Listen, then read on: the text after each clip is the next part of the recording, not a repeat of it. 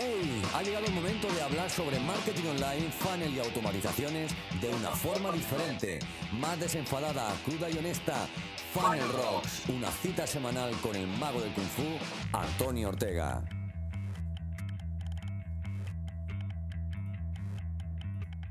Bueno, bienvenido al podcast de esta semana. Este episodio tengo el placer de charlar con Lola Rizo. Lola es coach, eh, una coach algo especial, ya lo verás a lo largo de esta entrevista, porque además hace terapia de coaching eh, con caballos, hace terapia de coaching con equipos empresariales, hace muchas cosas que, que, bueno, que quiero que, que conozcas y además es un torbellino de mujer Creo que te va a encantar, igual que me encantó a mí hablar con ella. Y te dejo con Lola Rizo. Bueno, pues eh, Lola Rizo es lo primero persona y lo segundo mujer, ¿no? muchas veces, es que muchas veces yo misma me confundo, ¿no? Es antes madre que abuela, que mujer, que, que coach, ¿no? Eh, bueno, pues una persona normal y corriente, ya aprovecho y digo que sí que soy madre, que también soy abuela, que me mola un montón. Ser madre joven no me gustó, pero ser abuela joven ya como que ya me convence. Y, y bueno, pues me dediqué mucho tiempo, mucho, durante mucho tiempo yo me, me estuve formando yo misma, conmigo misma, entre, entre macarrones y delantales, pero eh, yo leía mucho, siempre me ha gustado leer. Finalmente, en un proceso duro por el que pasé, pues decidí formarme en coach porque había pasado, en coaching porque había pasado por un por un proceso, estaba pasando por un proceso difícil y, algunos coaches me, ayudaron.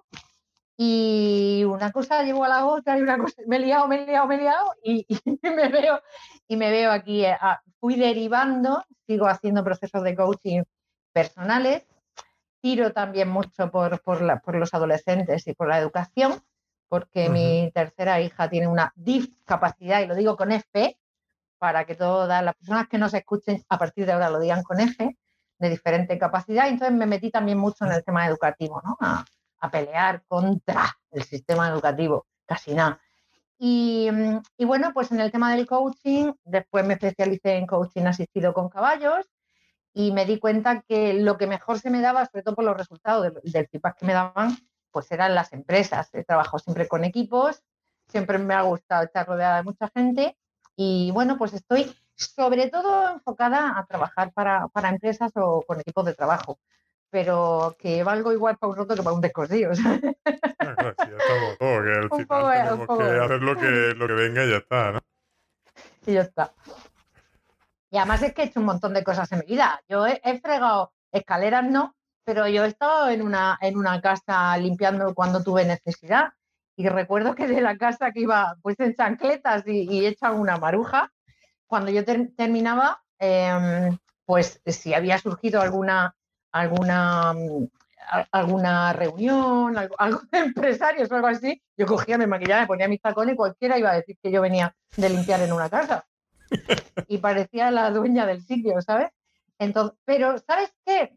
Que, bueno, aparte que no se me han caído nunca los anillos, que me ha enseñado mucho eso también y he vendido por las casas y he hecho un montonazo de cosas y siempre he pensado, eh, o, llegó un momento en que pensé, ¿y al final qué soy? Porque he hecho tantas cosas que no soy nada.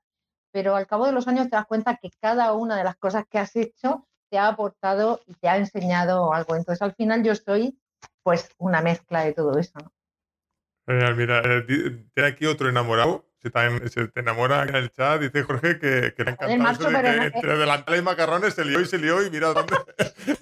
Sí, otro enamorado, dice, pues en el Tinder no tengo yo mucho éxito. Pero porque en el Tinder no se ve como aquí, aquí se ve de otra manera. Además, lo guapa que yo te he puesto aquí para que estés en directo. Me has puesto, me puesto filtro, eso de las pestañacas y todo, ¿no? Sí y los labios pintados y todo. Oye, eh, mira, quiero darle las gracias a Jorge que se ha suscrito al canal. Mil gracias, Jorge, de verdad. Eh, vamos a seguir. Yo retomo un poco lo que decía. Eh, ¿Por qué crees que ahora a la gente se le caen los anillos por hacer ciertas cosas? Porque ahora estamos en la época del postureo, del bien queda, de que todo eso. Y, joder, ya eh, la gente no te dice, oye, yo he hecho esto y he estado, o si te lo dicen, ¿no? Muchas veces he estado en la mierda, es para el típico, ¿no? Que se hace eh, viaje del héroe, que se hace marketing. Yo está la mierda y ahora estoy triunfando.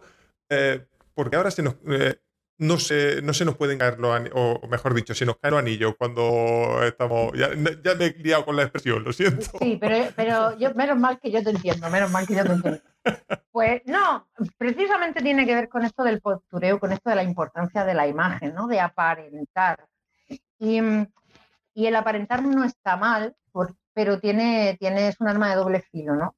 Entonces, em, y, y, también con el tema del fracaso, ¿no? Del error, esa cultura tan, eh, mm. ¿cómo voy a decir que está limpiando en una casa en chanclas? Pues, mm, perdona, pues eh, porque nos tomamos eso como fracasos, como momentos tan difíciles, como momentos en los que no he tenido éxito, ¿no? Eh, sobre todo, ya te digo que en este escaparate en el que, en el que estamos últimamente. Y en realidad es todo lo contrario, o sea, estas cosas son las que hay que decir con orgullo y son las que eh, nos enaltecen, ¿no? Es decir, mira el tío que empezó de camarero y ahora es director de, yo qué sé, de un hotel, ¿no? Joder, macho, ese es el tío que para mí tiene credibilidad y autoridad cuando va a dar una formación o cuando hay que ir a escucharlo en una conferencia. Pero es que al final es aquí, eh, en España, en particular, que es lo que yo conozco, ¿no? Y quizá, eh, no sé, en Sudamérica, si, si el, latino es así por naturaleza, pero no, nos asusta mucho el fracaso. Porque eh, yo recuerdo, siempre recordaré una, creo que fue en El Hormiguero, ¿no? Que Antonio Bandera decía, verás que aquí Mm, siempre buscamos el, sedentarismo, buscamos el ser funcionario. Eh, fracasar, eh, el fracaso lo escondemos siempre y normalmente en Estados Unidos es al revés. Cuando vas a una gran empresa a pedir trabajo o lo que sea, lo que te dicen es, oye, ¿cuántas veces te has equivocado? Porque si no te has equivocado, ¿qué no has aprendido? Hacer bien las cosas a la primera no suele funcionar así. Allí te encuentras a un tío de 30 años que ha montado tres empresas y ha las han hundido todas y es que es un héroe, porque dice, joder, vaya, ¿puedo decir, ¿puedo decir huevos? Vaya huevos que tiene este, ¿no? aquí, aquí no lo dices, aquí pues, cuentas tu, tu, eh, tus certificaciones universitarias, las tienes y tú te las inventas y es como que... Pero yo que soy coach, te puedo decir que me he encontrado a muchísima gente de mediana edad con, con ese sueño español, porque ni siquiera es sueño americano, de tener, pues, mira, de tener la mujer o el marido, ¿no? De tener su pareja, de tener el niño, la niña, el chalet y el perrito labrador. Y son unos, y son unos infelices. porque es algo como que es lo que tiene que ser, por lo que nos han dicho que tiene que ser, pero la mayoría de las personas no es lo que quieren en realidad, ¿no? Entonces es como quemar etapas. Ahora toca la universidad, ahora toca echarse novia, ahora toca ahorrar para la casa, ahora toca tener un hijo y ahora toca y, se ve la gente con 40 o con 45 años que le llaman la crisis de los 40 estas cosas. Es decir, eh, escucha, mm, no soy feliz, no soy feliz.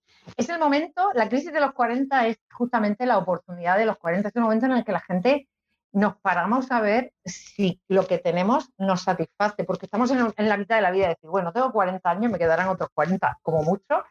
Em, lo que tengo es lo que quiero, quiero que la otra mitad de mi vida sea esta, y entonces es el momento en el que más gente emprende, aparte de la juventud, en el que más gente se divorcia, porque es así, en el que más gente sale del armario, también es así, porque es el momento en el que dices, pero ¿qué cojones estoy haciendo con mi vida?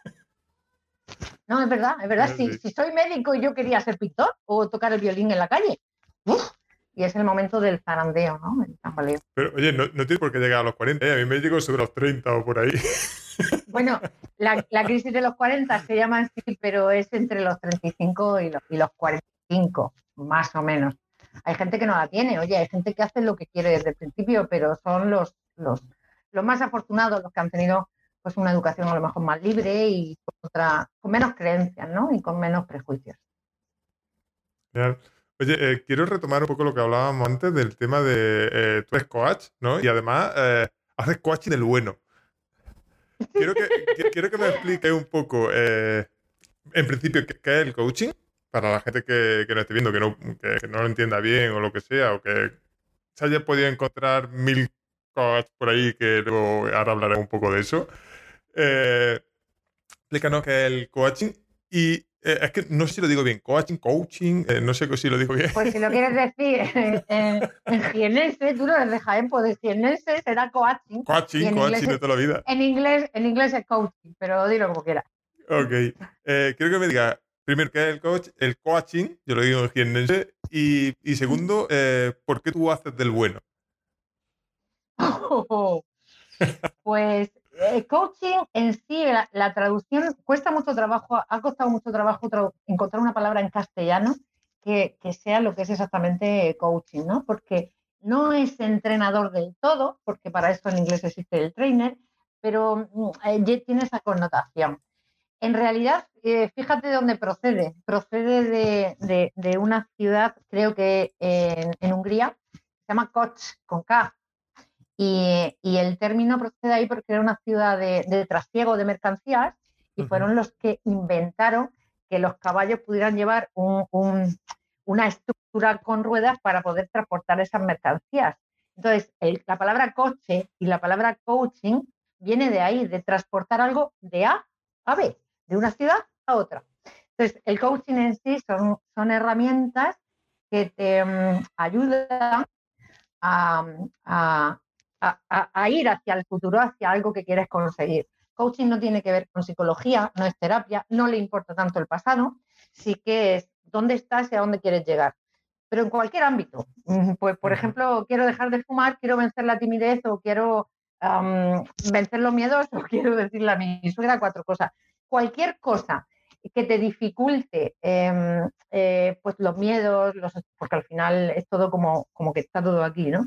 Entonces, el coaching es un poco ese entrenamiento o ese uso de, esas herramientas a nivel interno que te van a permitir hacer cosas. No sé, no sé si ha sido muy técnica. Si me lo preguntas otra vez, te lo, digo de manera totalmente diferente, porque nunca lo he dicho igual. No, no, me, parece bien. Lo que sí, ahora que te tengo aquí y, animo al que a, todos los que estén por aquí que, pregunten lo que, lo que necesiten, ¿no? Que abusen, que abusen de mí. Claro que usen, que usen ya que estamos. Muy buena, Alejandro. Eh, te quería preguntar, eh, ¿cualquiera puede hacer coaching?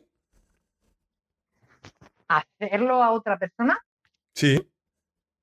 Eh, a ver, te, lo digo, en el sentido de que hay un montón de... Y tú no has, has dicho antes que te has formado en coaching, en coaching.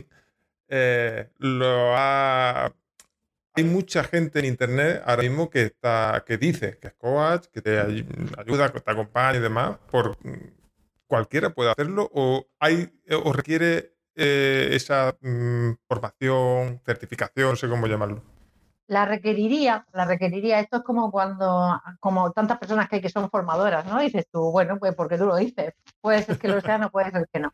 El problema con el coaching es que no es una formación reglada, es decir, no, no está en la universidad, no es una carrera. Entonces, hay cursos con muchísima calidad, hay formaciones con muchísima calidad, con muchísimos años, con muchísimas horas de vuelo, como yo digo, para certificarte y luego hay otros que te dan un curso en un fin de semana y, bueno, el que recibe el curso dice, pues ya soy coach, ¿no? Ya me meto a, hacer coaching. Y te digo, no solo que cualquiera no debería poder hacerlo, sino que es muy peligroso. Es muy peligroso que haga coaching alguien que no está capacitado. Y no digo solo por la certificación, sino porque no tenga unas cuantas horas de vuelo. ¿Por qué? Porque mm, los clientes que llegan a un coach eh, vienen en, una sensación o en una situación de vulnerabilidad y es peligroso.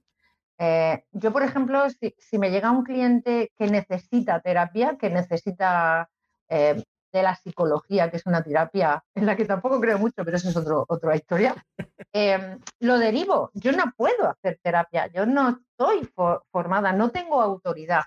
Entonces eso también tiene que ver con, con la honestidad de cada uno. No, hay que desconfiar hay que mm, estar muy seguro de quién es la persona. También es cierto, tuve un debate hace, hace algunos años con una persona que tampoco me creo que por muy buena que sea la, certificación que uno ha hecho, pueda ser igual de buen coach una persona con, no sé, me lo invento, con 23 años que con, que con 50. ¿Por qué?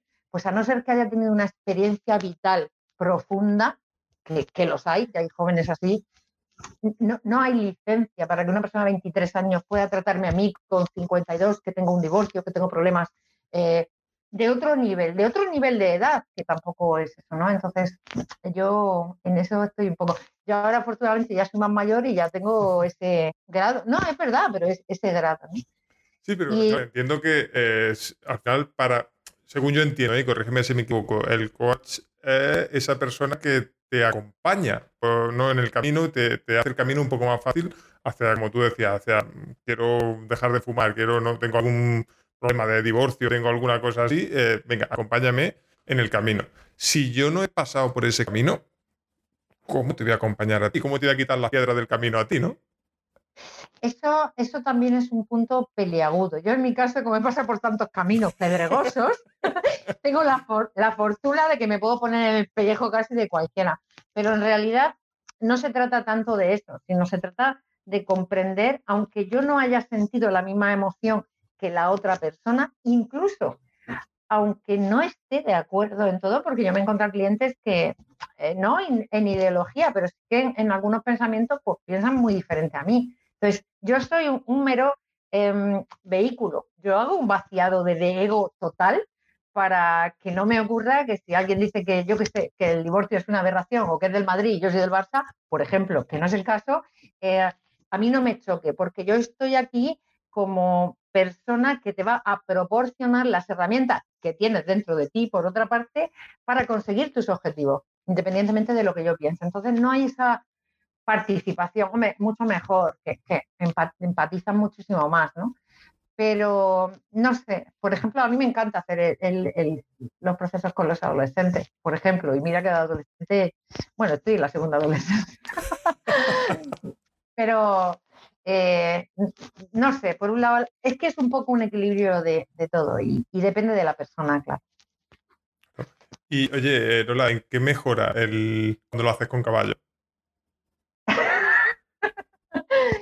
En realidad, el coaching con caballos, eh, en realidad, bueno, no es con los caballos, con las personas. Sí, Los caballos están ahí.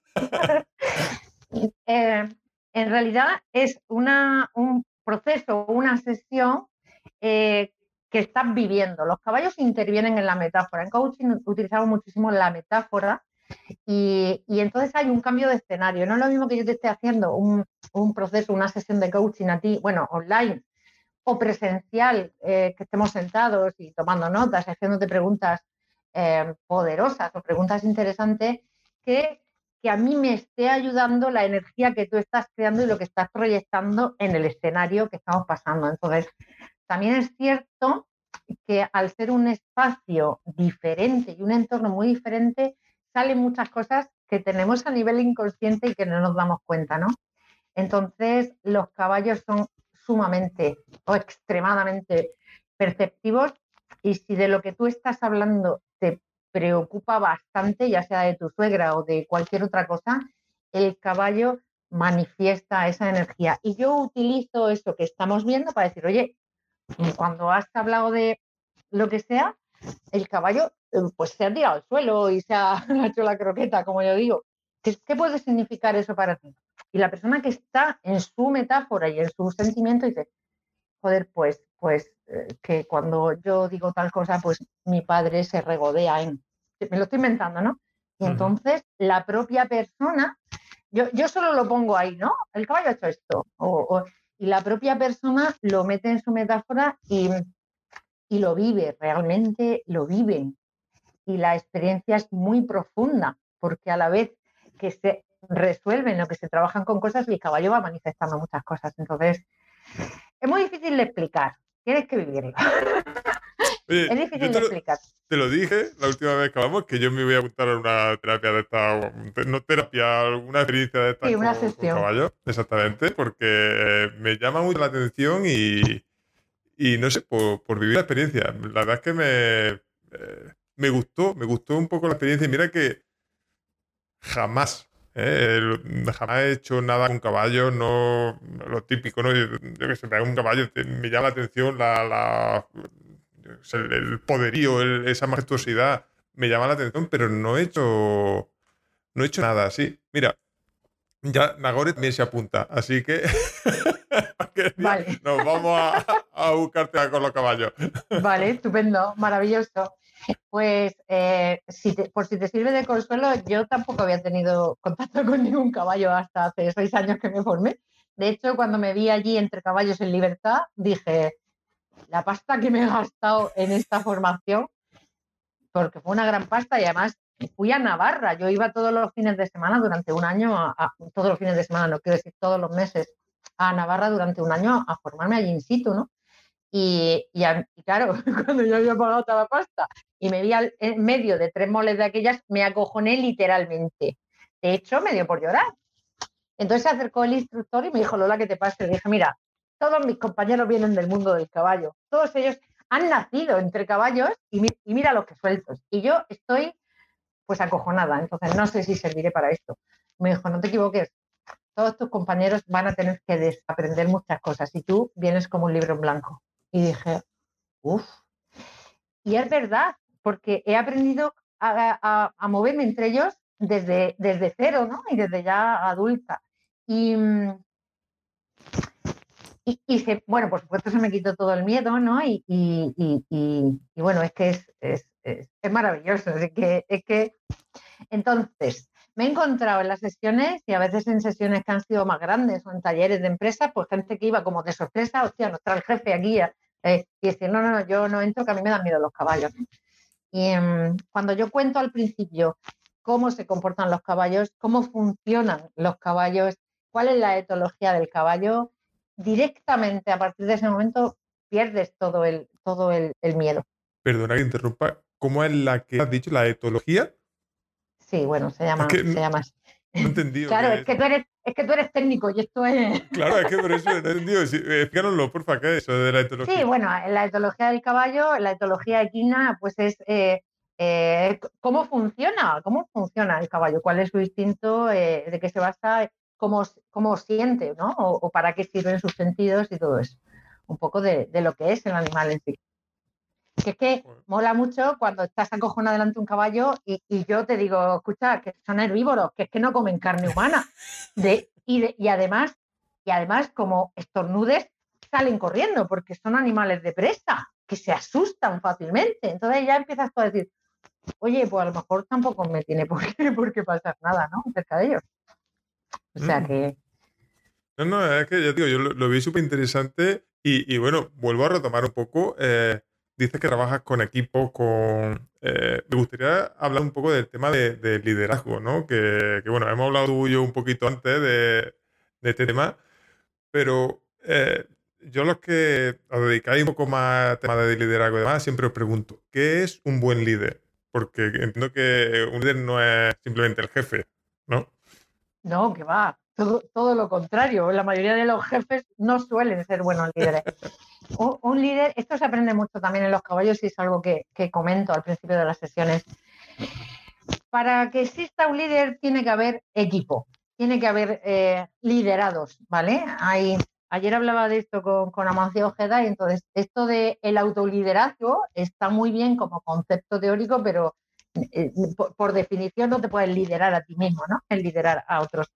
Em, en realidad, yo tengo mis propias teorías también porque, porque lo que he aprendido de los caballos. Un buen líder, para mí una cualidad eh, prioritaria en un buen líder es la humildad. Y mira que te encuentra pocos, ¿no? Que lo sean. o, que, o que dicen, dicen que, que son líderes.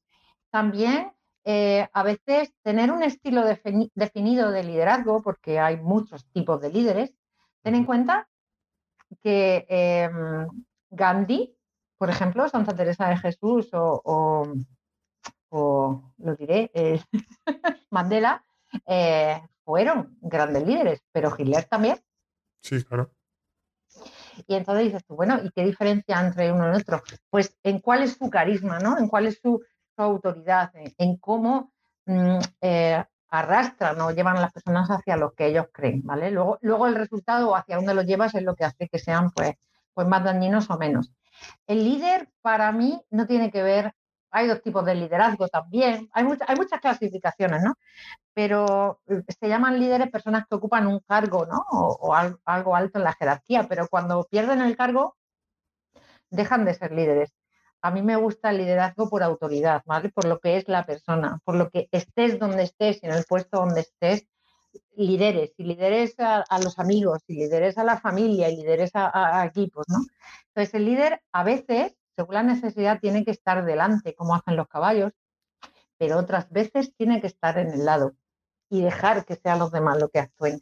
Y otras veces tiene que estar entre el peligro, que es el caso de los caballos, hablo de ahí, y, y la manada, ¿no? Y otras veces tiene que estar vigilante y protegiendo, ¿no? Entonces, el rol del líder no es siempre cabecilla, sino tiene su, su, punto, ¿no? Entonces hay que dejar a los demás ser, hay que ser, hay que inspirar, hay que utilizar el propio talento de uno, pero también hay que dejar a los demás ser. Mira, no hay mejor, esto es una frase que me gusta y además que es que yo la, la, he vivido en mis propias pero no hay mayor satisfacción para un líder que, una de las personas que ha liderado le adelante. Pero eh, es que, claro, a todos los líderes no les pasa eso. Bueno, mm, porque entiendo, claro, entiendo que, por ejemplo, como ha mencionado a Hitler, mmm, claro, claro. ya, sí, sí, sí, sí. Pero me, refería al liderazgo más puro, ¿no? De, que alguien a quien tú has liderado, y, bueno, y dentro de, por supuesto, esa humildad, y no era humilde. Sí, claro. que, Es claro, por, eso iba a, dónde podemos, ya sabes, ya te he dicho antes, ¿no? Que eh, yo siempre me dirijo a emprendedores, no a... Eh, los emprendedores llega un momento que tenemos que empezar a formar equipo y, no es fácil, ¿no? No es fácil eh, ni empezar a, crear ese equipo, ni luego saber liderarlo. Porque, porque nos cuesta, nos cuesta mucho. Porque mm, creo que no es. En la mayoría de los casos no es algo que nazca de forma natural, eh, ¿no? El tema del liderazgo, en algunos casos sí. Pero cuando somos esos emprendedores y demás, ¿cómo podemos empezar a. o, o te lo pongo fácil. ¿Qué pasitos podemos ir dando para que podamos empezar a, liderar a ese equipo que, tenemos? O que, estamos generando, o que estamos formando. Mira, yo recomiendo la, formación o la información. No, es necesario hacer formaciones, pero sí leer, leer que hay, hay literatura muy buena acerca del liderazgo. Luego, trabajarse mucho el ego para tener esa humildad que te digo, que no es ninguna tontería que es que mola mucho cuando tienes a tres empleados y ser tú el que manda, no es que esto es mío, ¿no? Y sí que es tuyo y sí que hay una responsabilidad. Luego también tener clara la conciencia de que no es lo mismo tener un equipo que el equipo. Para llegar al equipo así determinado, tiene que haber mucha rotación. Tú puedes empezar con tres personas y dentro de diez años ninguna de esas está y además han acabado tres por cuatro calles. O sea, em, que es un trabajo em, constante y que uno tiene que trabajarse mucho su propia gestión para poder liderar. Ahí es donde se refiere esto del autoliderazgo, ¿no? Si, si no eres capaz de, capaz de gestionarte a ti mismo, ¿cómo vas a gestionar a otros? Así que tampoco es difícil. Dices que, que, nadie nace líder. Bueno, hay talento, hay talento. Hay personas que tienen más esta inteligencia eh, interpersonal, son talentos, son como, bueno, tengo ciertas dotes, pero las personas que no las tienen, pues también las pueden trabajar y las pueden entrenar, o sea que tampoco es... Eh, y, pasa esto, que mucha gente se cree que es líder porque 4.000 dundis, como seguramente fue el caso de Hitler, que estaban sonados, 4.000 dundis empiezan a seguirle, luego son 8, luego son 18.000 aprovechan un momento político y tal, tal, tal, tal, y cuando te das cuenta te crees el dios del mundo porque te siguen millones de personas haciendo verdaderos disparates, ¿no? Entonces, em, la humildad es muy, es muy importante. Puede ser muy peligroso. Claro, es que en eso, por ejemplo, fíjate, hace unos cuantos, eh, unas cuantas semanas, quizá un mes ya, eh, hablé con Sergi y también tocamos el tema de, liderazgo y dijo un poco, eh, en este caso parecido a ti, que, eso, que el líder tiene que estar ahí, tiene que eh, trabajar la humildad, la humildad ¿no? Que eh, tiene que acompañar a su equipo, ¿no? Que al final eh, creo que, un poco es eso, que creo que no es solo yo estoy encima, sino, oye, vamos a ir todos juntos, vamos a ir remando todo y personalmente, y ya te digo, corrígeme si me equivoco, pero creo que puede ser interesante eh, intentar tener esa visión de que tanto se habla, ¿no? De, eh, porque, oye, vamos a. Porque nos da un camino, un rumbo de ir todos juntos hacia allí para, intentar eh, eso, de alguna manera, pues. Joder, me, sabe muy mal, pero es lo primero que se me viene a la cabeza. joder, es que me va, a sonar fatal, pero encauzar al rebaño, ¿no? para, para por el camino hacia el mismo sitio. Sí sé lo que quieres decir, pero justamente se trata de que no sea un rebaño, ¿no? Que hacen todo lo que yo digo sin cuestionar nada y que, porque entonces sería yo los mando, no los lidero, sino que los mando, ¿no? Eh, en un rebaño, bueno, las ovejas es que son un poco tontas. Esto ya, esto, por eso siempre se nos digo, Por eso digo, y me va a sonar fatal, muy mal, muy mal. No, pero mira, te voy, a decir, te voy a decir una cosa porque, porque surge. Me contó un amigo mío una cosa que decía su abuelo, que era de campo, y que él cuando era niño su abuelo le preguntaba, ¿tú qué prefieres ser cabra u oveja? Y el, chaval decía, abuelo, explícame eso. Dice, mira, el rebaño de, ovejas, cuando llega a un precipicio, cae una y caen todas. Las cabras, cuando llegan a un precipicio, si cae una, las demás se dan la vuelta. ¿Tú qué prefieres ser, cabra u oveja? Fue, algo, fue algo, sí, sí, el tío era, pues eso, cabrero, pastor o algo de esto, ¿no? Entonces fue algo como decir, hay que tener criterio, ¿no? Y, por lo que me dices de Sergi, pues imagínate, el líder de un equipo de básquet, que es lo que él trabaja tanto, está dentro del equipo, participa del equipo, es una pieza importante del equipo. Con lo cual yo, como también estoy en ese tema de, de la educación, es lo del aprendizaje cooperativo. Todos somos piezas fundamentales del equipo. En algunas cuestiones destaca uno, bueno, y los demás estamos con él y en otras cuestiones destaca otro, pero el objetivo es común. Y si, y, si alguien falla, le arropamos porque el objetivo es de todos. Y si no se consigue, somos todos los que no lo conseguimos. Y, eso es lo que tiene que ser el, liderazgo, ¿no? Hay una persona que siempre tiene más carácter. Pero, por ejemplo, en los caballos, el líder de una manada de caballos es el macho joven, ¿no? Y que tiene además un montón de hembras y bueno, el que lleva la, la manada. Pero a veces va adelante esto se ve mucho en las sesiones y además es algo que yo suelo sacar siempre, el tema del liderazgo. Pero cuando, bueno, en la sabana o en libertad o en, la selva o donde sea, si hay una manada de caballos en libertad y, viene un depredador, el líder es el que se coloca entre la manada y el depredador. Es el que empuja desde atrás, es el que da velocidad y es el que es capaz de enfrentarse al depredador para defender a su manada. Fíjate que ya no es el que va adelante. Pero en libertad cuando hay una necesidad imperiosa de encontrar agua, por ejemplo, para beber, ¿a quién crees que siguen? Pues siguen o a la hembra preñada o a la que, o a la que está dando, dando de mamar, porque son las que tienen más necesidad fisiológica y son las que tienen el instinto más desarrollado para eso. Y lo demás dicen, joder, esta dice que por aquí, pues para acá que vamos. Esto nos lleva a la metáfora, por eso te digo, lo del coaching con caballos es muy bueno, a la metáfora de somos un equipo, ¿vale? Estamos trabajando en la empresa y somos un equipo. Pero ¿quién es el que entiende más de marketing? ¿Quién es el que entiende más de contabilidad? Entonces, hay momentos dentro de la empresa, pero la empresa al final es como una vida.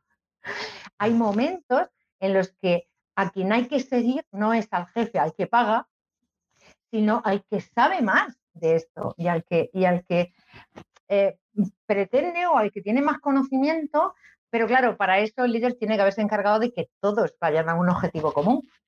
No que te digan, mira, este es el cabrón del jefe que quiere que ahora tiremos porque mientras es.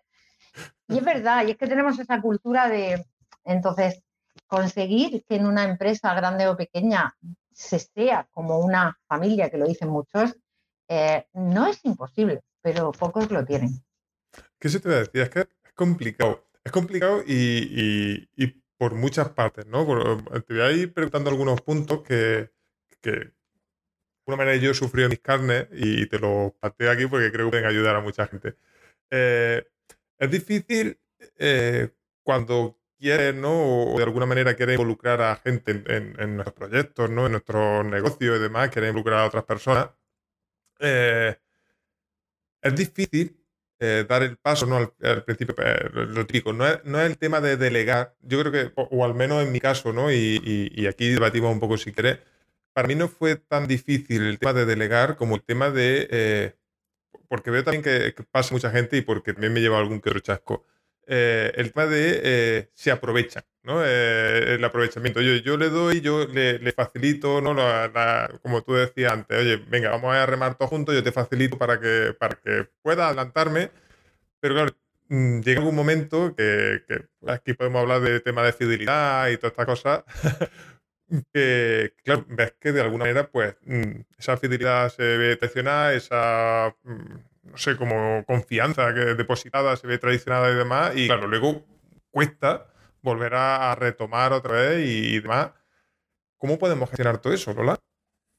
Mira, en, primer lugar, teniendo un coach, teniendo un coach, no solo que te haga una sesión, sino sí, porque a veces detrás de todo esto hay algo, ¿no? Hay creencias. La o sea, las empresas, por, mucho que queramos eh, dotarlas de teoría, están formadas por personas. Entonces, nos afecta eh, las, personalidades. Puede, tú como jefe puedes haber dicho algo esta mañana que a mí me haya sentado mal y eso de repente empieza pues a, mantenerme o a tenerme pues cómoda contigo. O llega un momento en que te embolsaco que yo es mi hora de salir y me voy.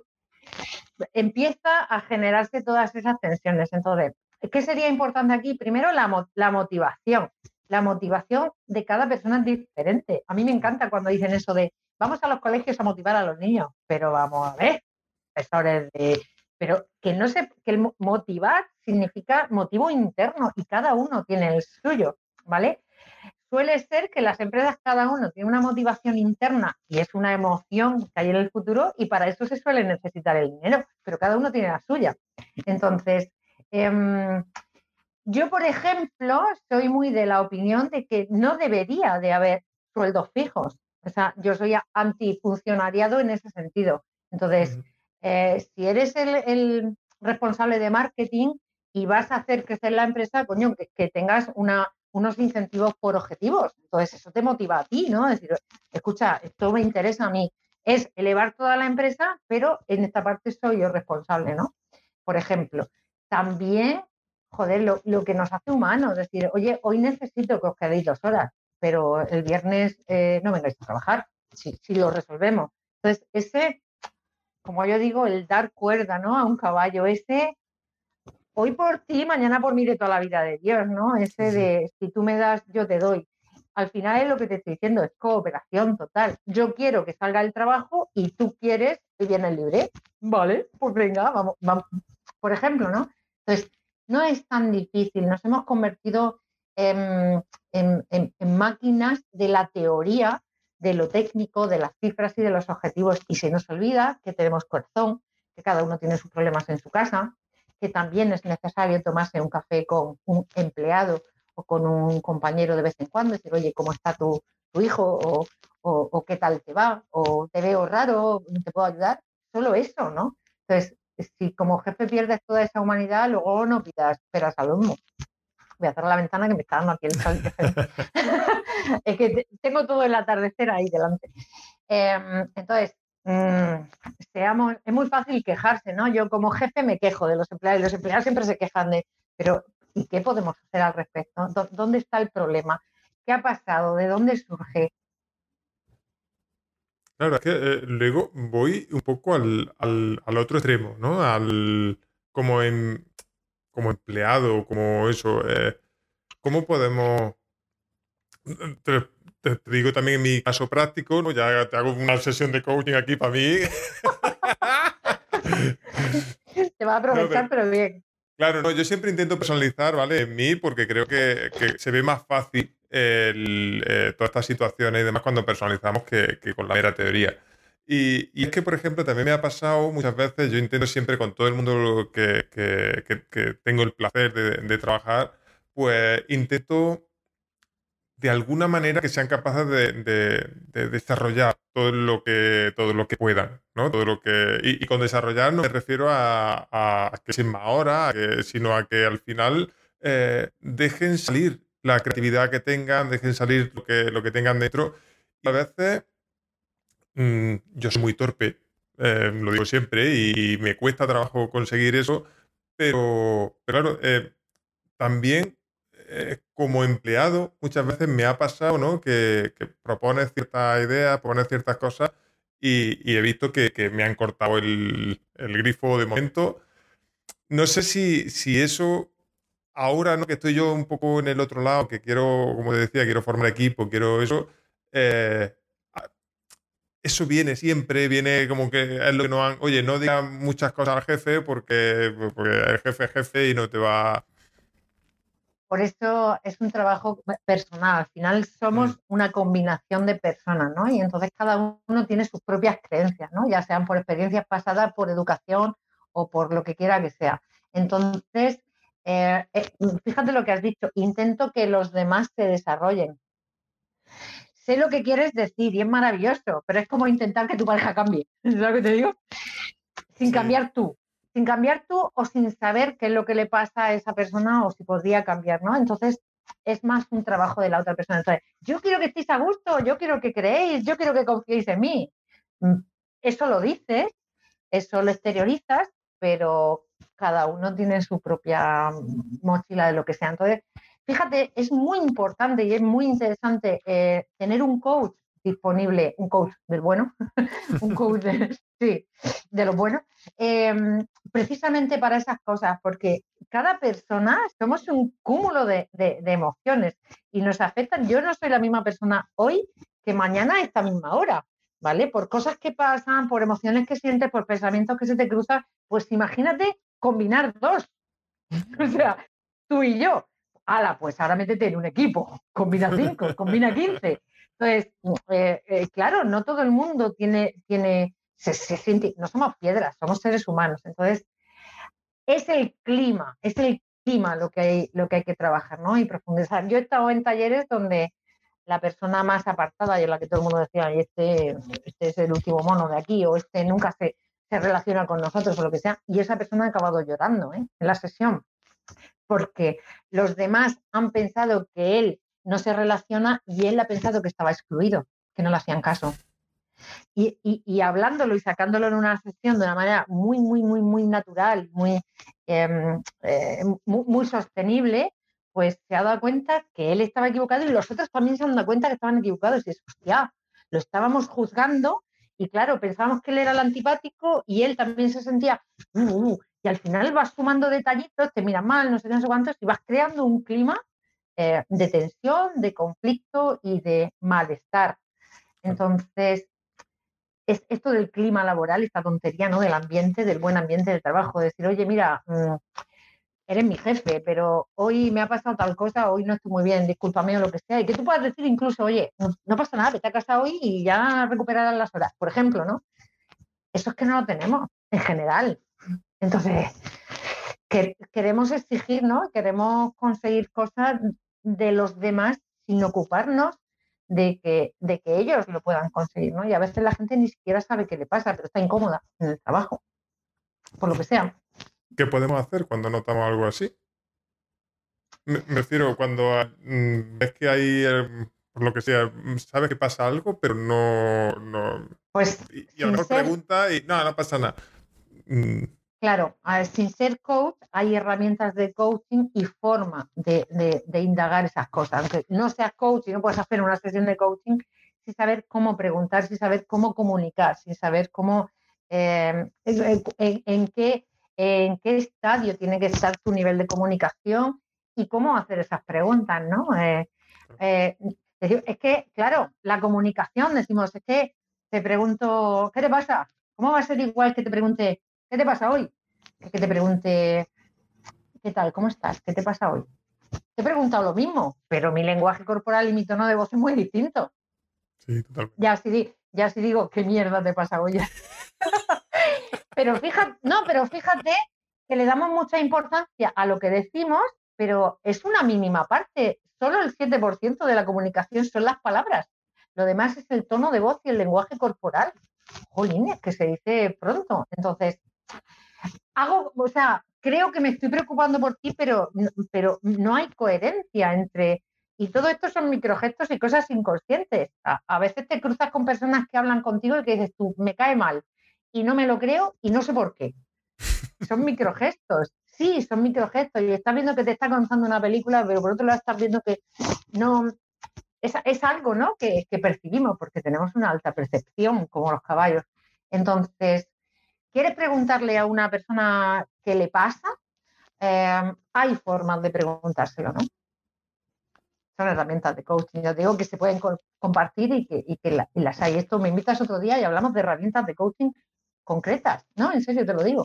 No, además, ahora después te, te, voy a, te, voy a, sacar alguna, ahora después te voy a sacar alguna que no sepa. vale, vale, vale. Mira, eh, aprovecho que dice Alejandro por aquí, no lo sabía, eh, hay un eh, hay una profesión ¿no? que, que, se dedica un poco a eso, al tema del ambiente laboral, por lo visto, y se llama técnico en prevención de riesgos laborales, especialista en, aspectos, en aspectos psicosociales. no tiene ni idea de que había una profesión que, que como que estaba enfocada en Bueno, esto esto, y lo sabrá bueno, no te digo que no, pero está muy basado en la teoría. Esto es como el Departamento de Recursos Humanos de, las empresas que tienen de todo menos humano. ¿Sabes lo que te digo? Y que te quedas un poco así porque vienen de la teoría y de un montón de cosas y dices, pero realmente el Departamento de Recursos Humanos son, a lo mejor son eh, eh, malas sombras o a lo mejor lo último que piensan es en mí como humano o en el equipo como humano, sino que están pagados también y entonces lo que buscan son cifras y son los que te despiden y son los que... Entonces, existe, no te digo que no, ¿no? Pero eh, falta mucha humanidad en todo esto. Y el coaching en realidad es, eso, ¿eh? A mí me han enseñado, me han formado, yo tengo el maletín de herramientas y te enseñan cómo funciona, pero, pero en realidad nada más. El resto ya es cosa tuya. Te entiendo. Oye, y mm, retomo un poco lo que decía antes, eh, la diferencia entre un equipo y el equipo. ¿Cómo, eh, ¿Qué tenemos que ir buscando para, ir creando ese, para ir creando el equipo? Pues, pues eso depende de lo que quieras, ¿no? Porque no solo se trata de, puestos de trabajo o de eh, desempeño de tareas, sino también de, aporte emocional, ¿no?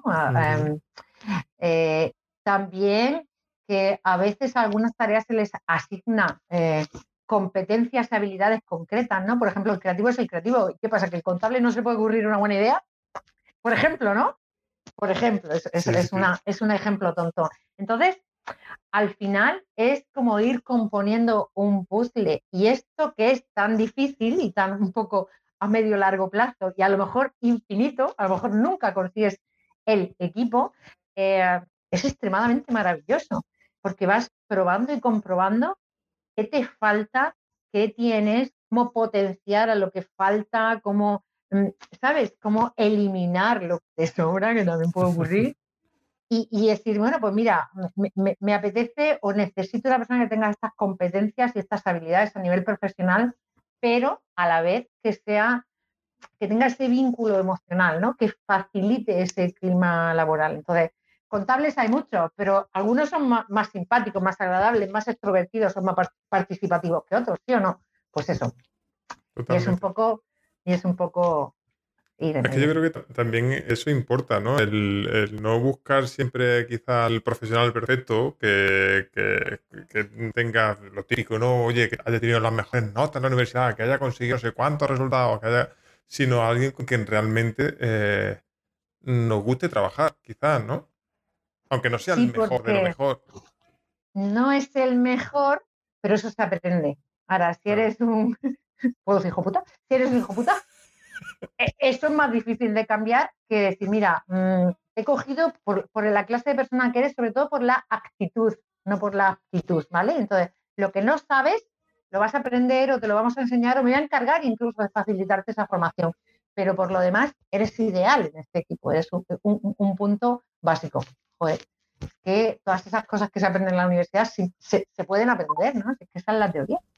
Sí, sí, yo creo que sí. Que no, sé si te, no sé si te ayudo o no, pero esto tiene, es maravilloso, ¿no? Porque es como divertido, ¿no? Eh, eh, bueno, también hay sus preocupaciones, cómo no, pero si te lo tomas con esa de tratar de ir encajando piezas y de encontrar al, equipo perfecto, pues, pues bueno, al final lo conseguirás, claro. Claro, el, problema es lo que te decía antes, que algunas veces, pues, eso, muchas veces poner la, esperanza en algunas personas, eh, es que no sé cómo manifestarlo, no, sé si es la esperanza o simplemente... Las, expectativas. Las expectativas, quizás, vale. Joder, es que digo, elijo las palabras fatal, me estoy dando cuenta hoy. Eso es una creencia, eso lo tengo que trabajar contigo, privado. No, lo que, lo que, te decía, que a veces elegimos o vemos yo al final, eh, como, como, tú decías, no, no, busco a alguien que lo haga perfecto, alguien, sino busco a alguien con que, con que me, me, guste trabajar, que nos funcionemos, nos llevemos bien y demás. Pero a veces, eh, creo que un poco que hablábamos justo al principio, ¿no? Ese miedo al fracaso, ese miedo a, ostras, y me saldrá bien, y la cagaré otra vez, porque claro, es verdad que hay un, un, un aspecto bonito ahí de, del camino, ¿no? Que, yo lo he nombrado algunas veces, que, me parece interesante ir descubriendo cosas, porque al final vas descubriendo cosas, vas descubriendo personas, te enriquece personal y profesionalmente, eh, pero al final siempre te queda ahí un poco ese gusanillo de decir, es que si la cago, pues al elegir, ¿no? Si la cago al elegir, he, perdido mm, no sé cuántos meses, años incluso, ¿no? Con, una persona que al final no, no, no, no ve las cosas igual que yo, quizás. Bueno, pero esto es algo que hay que trabajar cada uno consigo mismo, ¿no? Porque al final es, he perdido o he ganado, he aprendido. Es lo que te estaba diciendo de la cultura del error. El error es un regalazo, porque si me equivoco, estoy aprendiendo para la próxima. O sea, ¿qué sería de un niño pequeño si no se cayera cuando, cuando, cuando aprende a andar? Es que ha aprendido a andar porque ha aprendido a mantener equilibrio. Es absolutamente necesario equivocarse para, para, para encaminarse, ¿no? Nunca mejor dicho. Eh, pues es el miedo, y eso es lo que hay que trabajar, ¿no? También cada uno. ¿Miedo a qué? Miedo es el miedo es una emoción tan absurda porque mm. el miedo sirve cuando está en peligro tu vida. El, miedo te sirve cuando estás, pues eso, en la sabana con un, con un león, ¿no? Mirándote fijamente. Cuando corre riesgo tu vida, pero el miedo al fracaso, el miedo a hablar en público, que es el segundo miedo eh, más grande. Eh, el porcentaje de gente que tiene miedo a hablar en público es bestial. Joder, pero voy a perder la vida. Voy a perder la vida o algo, ¿sabes? No, pero eh, creo que todos hemos pasado por ahí, ¿eh? porque a mí me daba pánico al principio, ¿no? mostrarme, hacer vídeos. Y, y, daba pánico muchas veces, y, lo digo abiertamente, por eso, porque para gente que se pueda ver reflejada, a mí me daba pánico el tema de, mi dicción. ¿no? Yo soy de Jaén, hablo mm, peculiar, vamos a decirlo así. Y, me daba pánico de que la gente pues, pudiera verme, pudiera juzgarme. Pero fíjate, miedo al juicio. Sí. Cuando el juicio no te importa, no tienes miedo. Tan sencillo, como, tan sencillo como eso. Y eso es un trabajo interno. ¿Vale? Y muchas veces vemos en los demás cosas, voy a, decir, defectos o, cosas que nos eh, chirrían y simplemente estamos viendo algo que tenemos nosotros, ¿vale? te jode que el otro sea prepotente y es que tú vas un poco de chulillo, por ejemplo, ¿no? O, o, es, o estás viendo, sí, entonces el juicio, el prejuicio y las creencias, ¿eh? Porque ¿qué es lo peor que te puede pasar si hablas la primera vez en público y te equivocas? O llevas la bragueta abierta, que tampoco ¿Qué es lo peor que te puede pasar? ¿Vas a perder la vida? ¿Va a pasar algo? Si lo tomas de manera natural, si, de repente alguien te hace mm, mm, mm, y dices, uy, que llevo la bragueta abierta, perdonadme, uy, si me descuido, es algo natural, es algo que no pasa absolutamente nada y, sigues adelante, ¿no? Entonces, ese miedo, ese pánico, algunas cosas es lo que, lo que hay que trabajar, ¿no? Yo trabajo mucho el tema del miedo en las ventas, sobre todo. Pero es que, claro, ahora hablamos un poco también de venta y de, eso, de, porque eso te dije que quería tocarlo ese tema. Eh, es que el tema está en que, por ejemplo, os cuento lo que a mí me pasaba, ¿no? Y es que eh, cuando empieza un negocio, negocio nuevo, ¿no? Digamos, ya me da igual sea digital o no digital.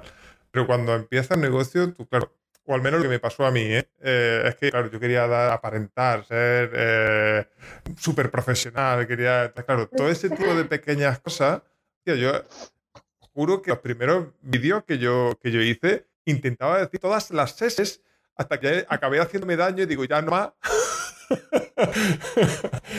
y, eso, pero creo que por ese sentimiento de querer aparentar al final lo que uno no es. Porque, claro, ostras, yo no, no, no, al final no era súper profesional, ni soy súper profesional ahora. Eh, me refiero, mm, yo soy lo que soy, eh, tengo el, bagaje, la experiencia que tengo, y creo que da un cambio enorme lo que tú decías justo ahora, ¿no? Eh, cuando dices, me da igual lo que opine la gente, yo soy yo, el que quiera que comulgue conmigo, que, que, que, venga, y el que no, pues que busque otro. ¿No? Pero está ahí y creo que, o, al menos la mayoría de las personas que, con las que hablo, que, que, emprenden y demás, tienen ese, ese puntito que, digo, yo he pasado por ahí y a veces no sé cómo ayudar en, ese aspecto porque me parece importante dar ciertos pequeños pasitos para ir superando todas esas mierdas, todas esas mierdas que tenemos en la cabeza. Hombre, el, miedo, eh, es, estos miedos, ¿no? Que no son fundados porque, porque tenga peligro nuestra, nuestra vida, es un mecanismo del cuerpo y es un mecanismo del cerebro, ¿no? Es inútil porque es, una emoción sobre algo que no sabes si va a pasar. Porque dices, sí, hago el ridículo, pero ¿y si no lo hace? O sea, siempre nos ponemos en lo peor. Entonces, e, es, eh, como la culpa, ¿no? La culpa es una emoción inútil porque es sobre algo que ya ha pasado. Entonces, como que ya, ¿para qué? Claro, pues el miedo es sobre algo que no ha pasado y es decir, pues, bueno, pues si pasa ya, ya veremos cómo lo gestiono, ¿no? Em, pero es un, es un mecanismo, ¿no? El, cerebro, todo esto la neurociencia lo explica muy bien, soy aficionada a la neurociencia y a la neuroeducación. ¿eh? Me encanta, ¿no?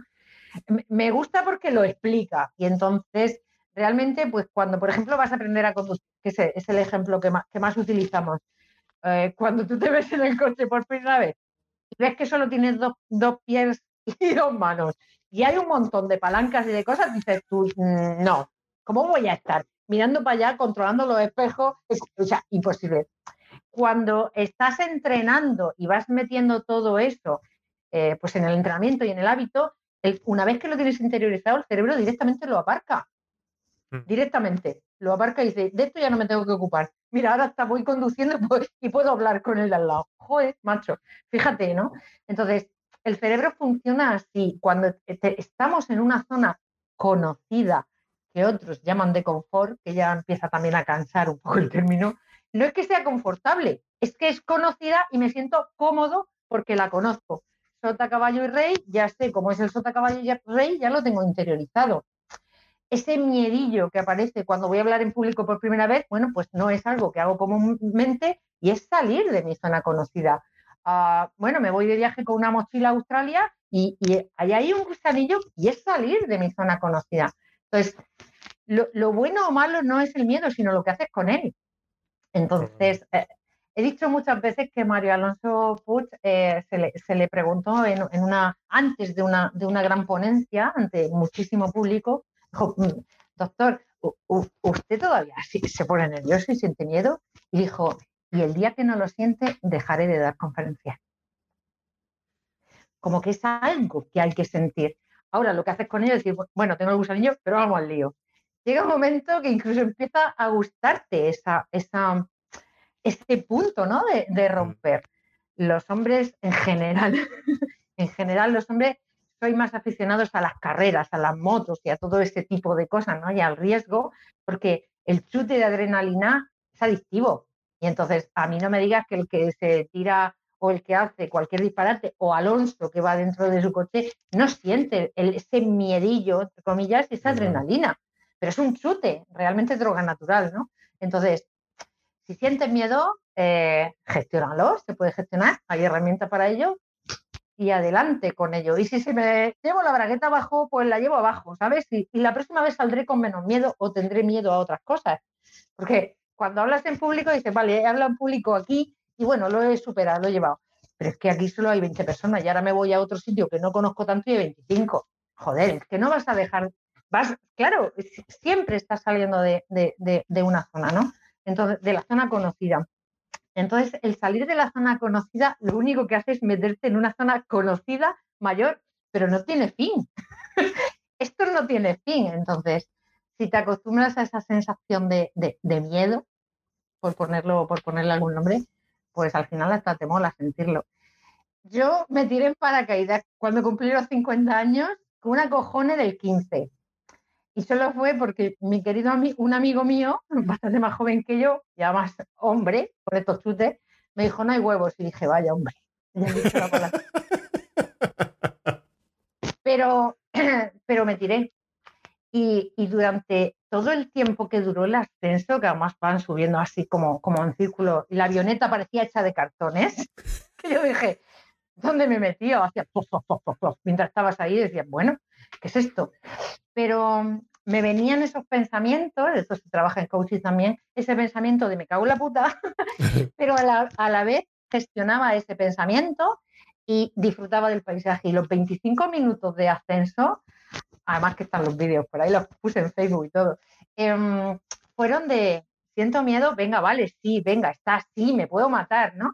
Pero está todo controlado, disfruta del, del, del, proceso y luego, bueno, pues estoy loca por volver a tirarme. Y luego dices, ¿y de verdad he estado yo 50 años con miedo a esto? ¿Qué tontería? ¿No? Entonces, em, no es tan grave ¿no? el, tener eh, miedo. O, eh, es que si, no te atreves, eh, nunca sabes si, ese miedo era real o no. Si no te atreves a preguntarle a esa chica si quiere salir contigo o no pasaste miedo ese día, pues claro que sí. Claro, claro. Pero, te, cambia la vida, ¿no? El, el, tomar esa decisión en ese momento. Así que, y luego que hay muchas formas, ¿no? El miedo tiene muchas formas las reacciones al miedo también son diferentes en cada persona o en cada situación, pero bueno, que todo eso se gestiona. Esto es la gestión emocional. Vaya charleta, oye, se, han ido los que. no, no, no, sé porque no, estoy viendo, no estoy viendo cuánta gente hay. Lo, veo cuando, cuando ya la están, concentrado ahora mismo que en, la, conversación que, no comentan mucho. Mira, dice Nagore que están, está por aquí. Ay, gracias, Nagore.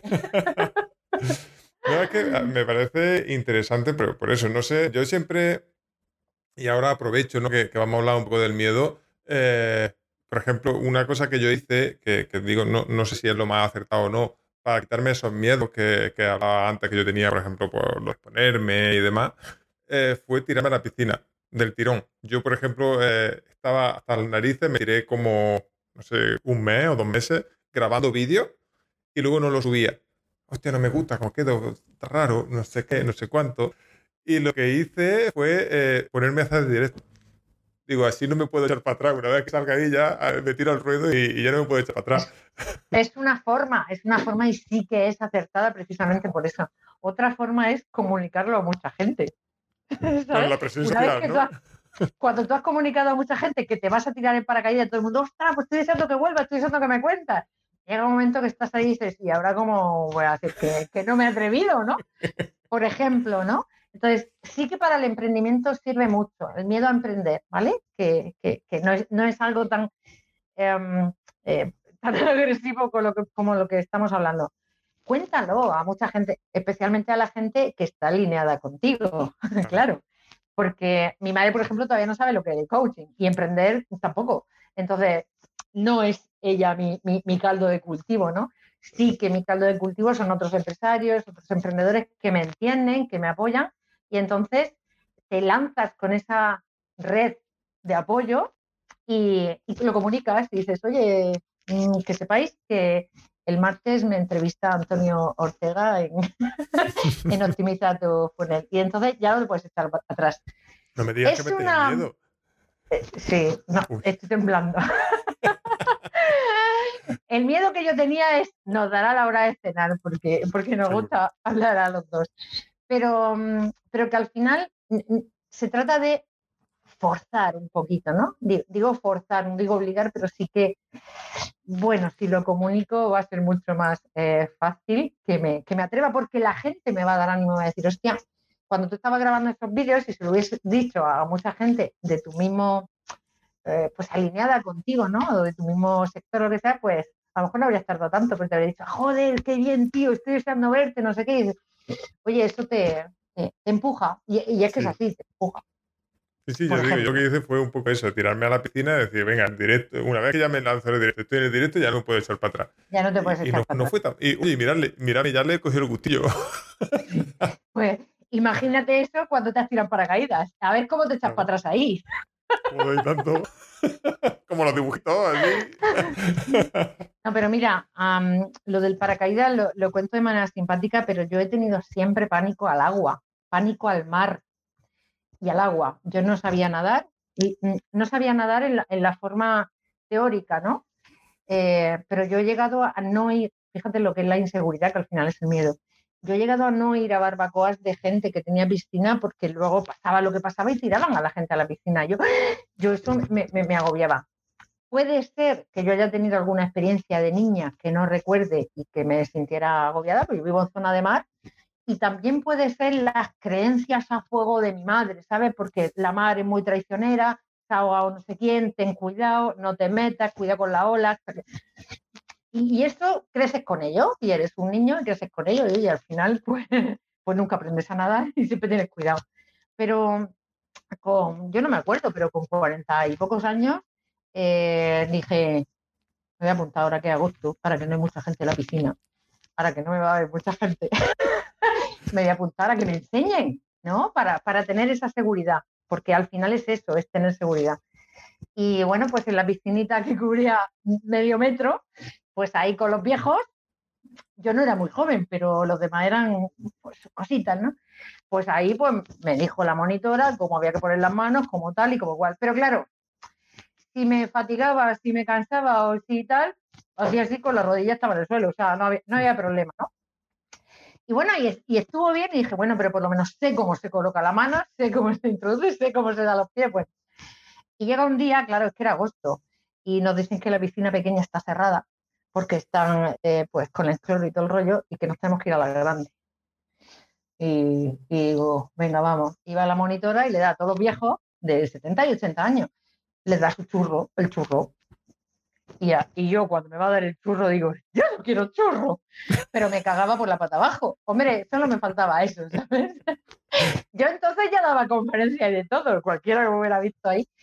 Y entonces me metí en la piscina, pero claro, ellos iban con sus churros ahí tan seguros y yo agarrada al borde, ¿sabes? O sea, yo me dejé las uñas allí y decía, me voy a soltar un poquito porque es que sé flotar y sé avanzar. Me soltaba un poquito, pero como viniera un viejo, pues si me daba una patada y me hundía, eso es lo que me daba a mí. Y bueno, al final me solté un poquito un lado a otro y tal y cual, pero, pero yo llorando de impotencia y de rabia, pero que mis narices no cogían el churro. Terminó el mes de agosto, yo volví a mi piscina pequeña me gustó la sensación esa, ¿no? Y entonces eh, terminó el curso y yo seguí yendo a la piscina y, un día porque sí, me metí en la grande, porque no había gente, ¿no? Y me metí en la calle 1 y dije, oye, ¿para qué no me va a ver mucha gente? que voy a hacer de la escalera al borde y del borde de la escalera? Chico, la sensación que yo tuve cuando hice mi primer largo, con dos metros de agua debajo, el sueño de mi vida, o sea, el sueño de mi vida, ver y estar convencida de que aunque bajara los pies, no iba a tocar. Buah. Y empezó aquello, yo me crecí, me crecí, me crecí y hacía 1500, 1500 metros todos los días, tardé unos cuantos meses. Lo siguiente, y dije, Dios mío, y yo he tenido tanto miedo toda mi vida a esto, los miedos al final, bueno, pues se bloquean y ya está. Y es como que al verano siguiente, incluso me voy a hacer un bautismo de buceo. Joder. Y, em, si tú ya perdía el río, ¿eh? no, no puede ser. Porque era sensación más que el peligro, era esa sensación de agobio. Y bueno, hice mi bautismo de buceo. el instructor sabía que yo era, mm, que yo iba fatal. De hecho, me había tomado un lesatín. No se pueden tomar pastillas para bucear, pero yo no soy hija de nadie, punto. Porque, porque, ostras, es que si te agobias ahí abajo, ¿qué? ¿no? Y se portó conmigo de maravilla. Ellos saben hacerlo también, ¿no? en cierta manera tienen ese, se portó conmigo de maravilla y lo siguiente que hice fue sacarme el título del Open eh, Water para bucear a 18 metros, ¿sabes? Eso antes de lo del paracaídas. Entonces, es por lo que te digo que me ya te acostumbras a saltar por encima de esos miedos, como tú hiciste tirándote a la piscina, ¿sabes? Y dices, tengo miedo, pues venga, pues lo voy a hacer. Es que yo creo que, que es importante el primer paso, ¿no? La, eh, la primera barrera que vence, el primer, dice, no pasa nada. Y la, justo lo que tú has dicho, esa sensación de satisfacción, de hostia, que claro, todas las, todas casas que me he quitado por, no llegar, por no esto, eh, y la satisfacción que tengo una vez que, consigue, yo, hostia, la primera vez que yo me subí a un escenario grande, ¿no? Eh, mm, sé si eran 400, 500 personas al otro lado, estaba cagado, pero cagado literalmente. Eh, pero claro, cuando te bajas, digo, no sé ni lo que he dicho, pero la satisfacción de que lo he hecho y la satisfacción de, y, la carilla, yo, como tú decías un poco antes, para esa presión ¿no? social y demás, yo me llevé a mi padre.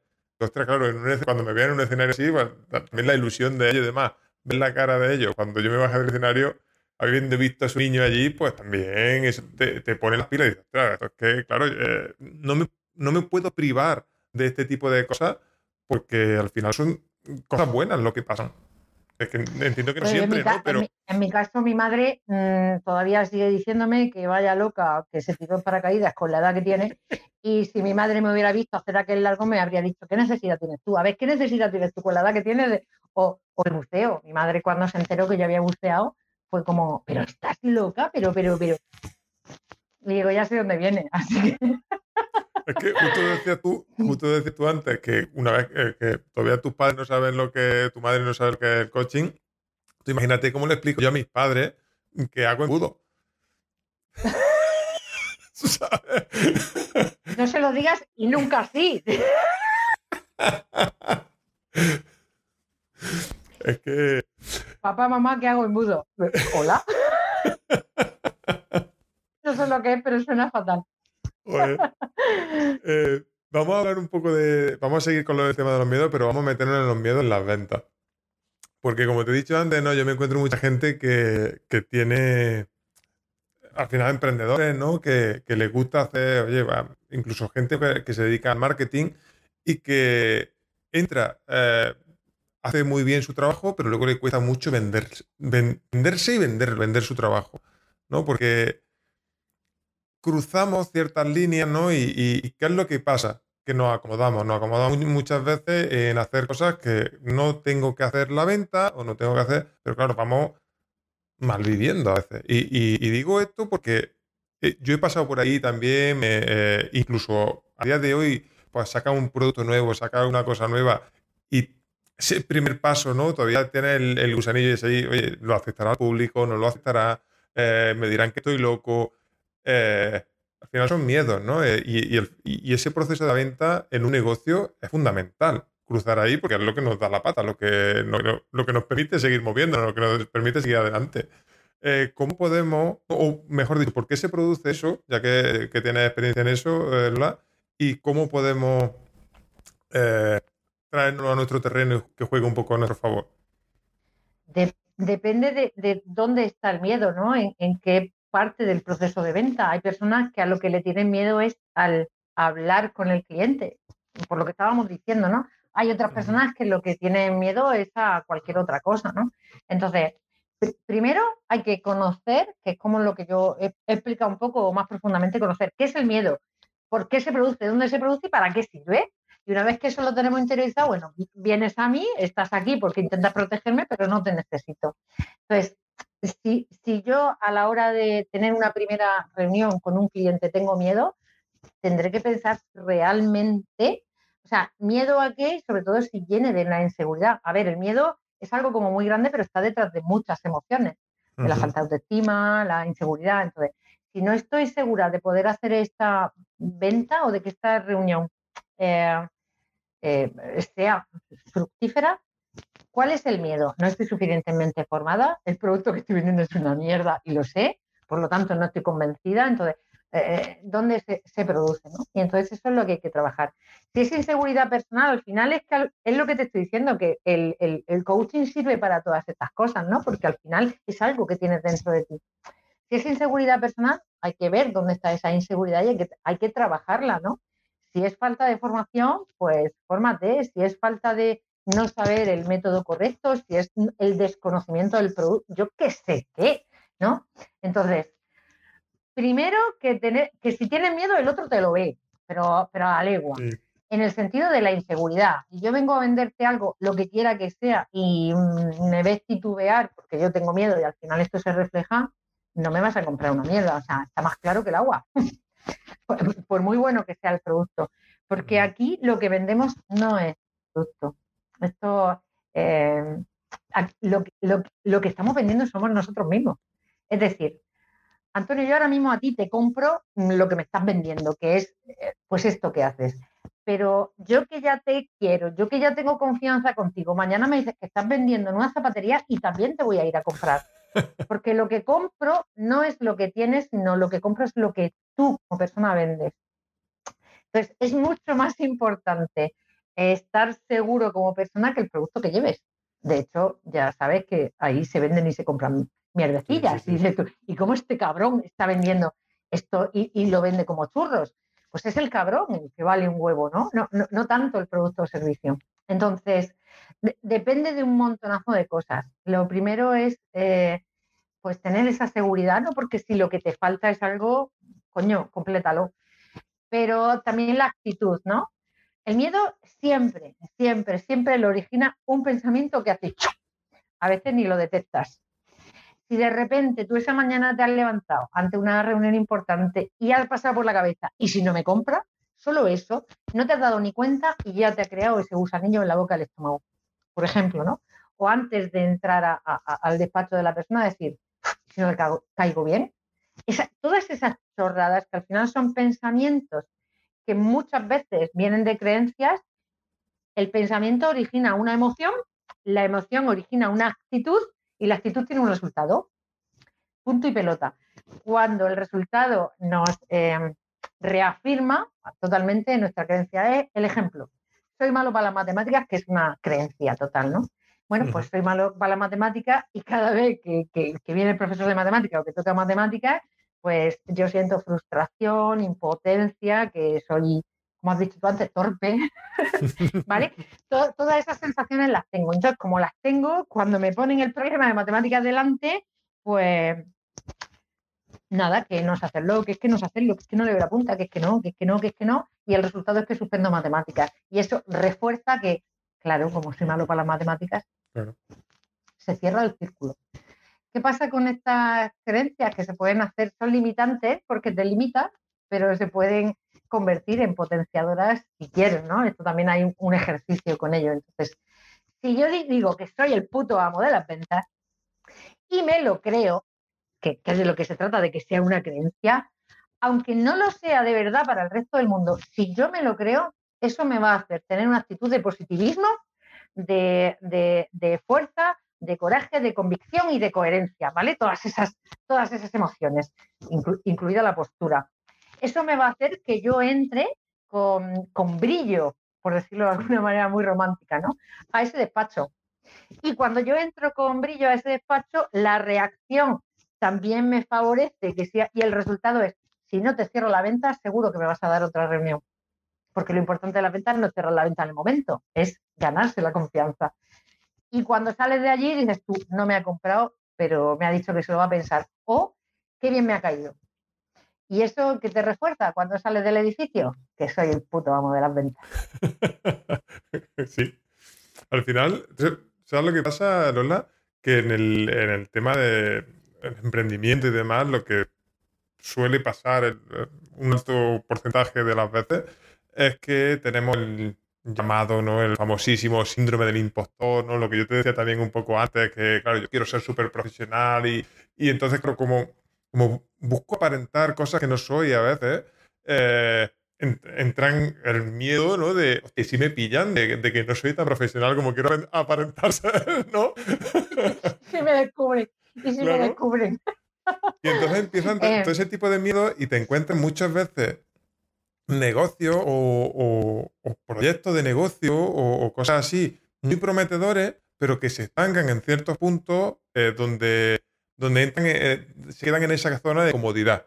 Eh, me he encontrado con web, a lo mejor, eh, que podía ser un negocio, bastante rentable y que únicamente tienen mm, publicidad de, de, Google o alguna cosa de esta porque es cómodo. Pero claro, ese tipo de publicidad pues no le está generando dinero cuando realmente podría estar pues vendiendo otro tipo de productos, haciendo un negocio un poco más ambicioso porque al final el, poder el negocio lo, quizá lo requiere, pero requiere eh, cruzar esa barrera, ¿no? De superar ciertos miedos, ciertas cosas. Y, y, hostia, hay mucha gente que se está quedando por el camino precisamente por esos miedos de por, no querer dar el paso, por no salir. Y, quiero, de alguna manera, y hoy aprovecho que te tengo aquí, que, que hablamos un poco de esos miedos, para, para visibilizar un poco eso y poder, y que la gente entienda que, que, esos miedos que, todos los tenemos, pero que hay que ir lidiando con ellos de alguna manera, ¿no? Pues, eh, bueno, la frase virgencica que me quedé como estoy es que ha hecho mucho daño. Eh, es verdad, ¿sí o no? Ha hecho mucho daño, ¿no? Eh, ese pensamiento de esa creencia. Pues mira, por si sirve mi caso personal.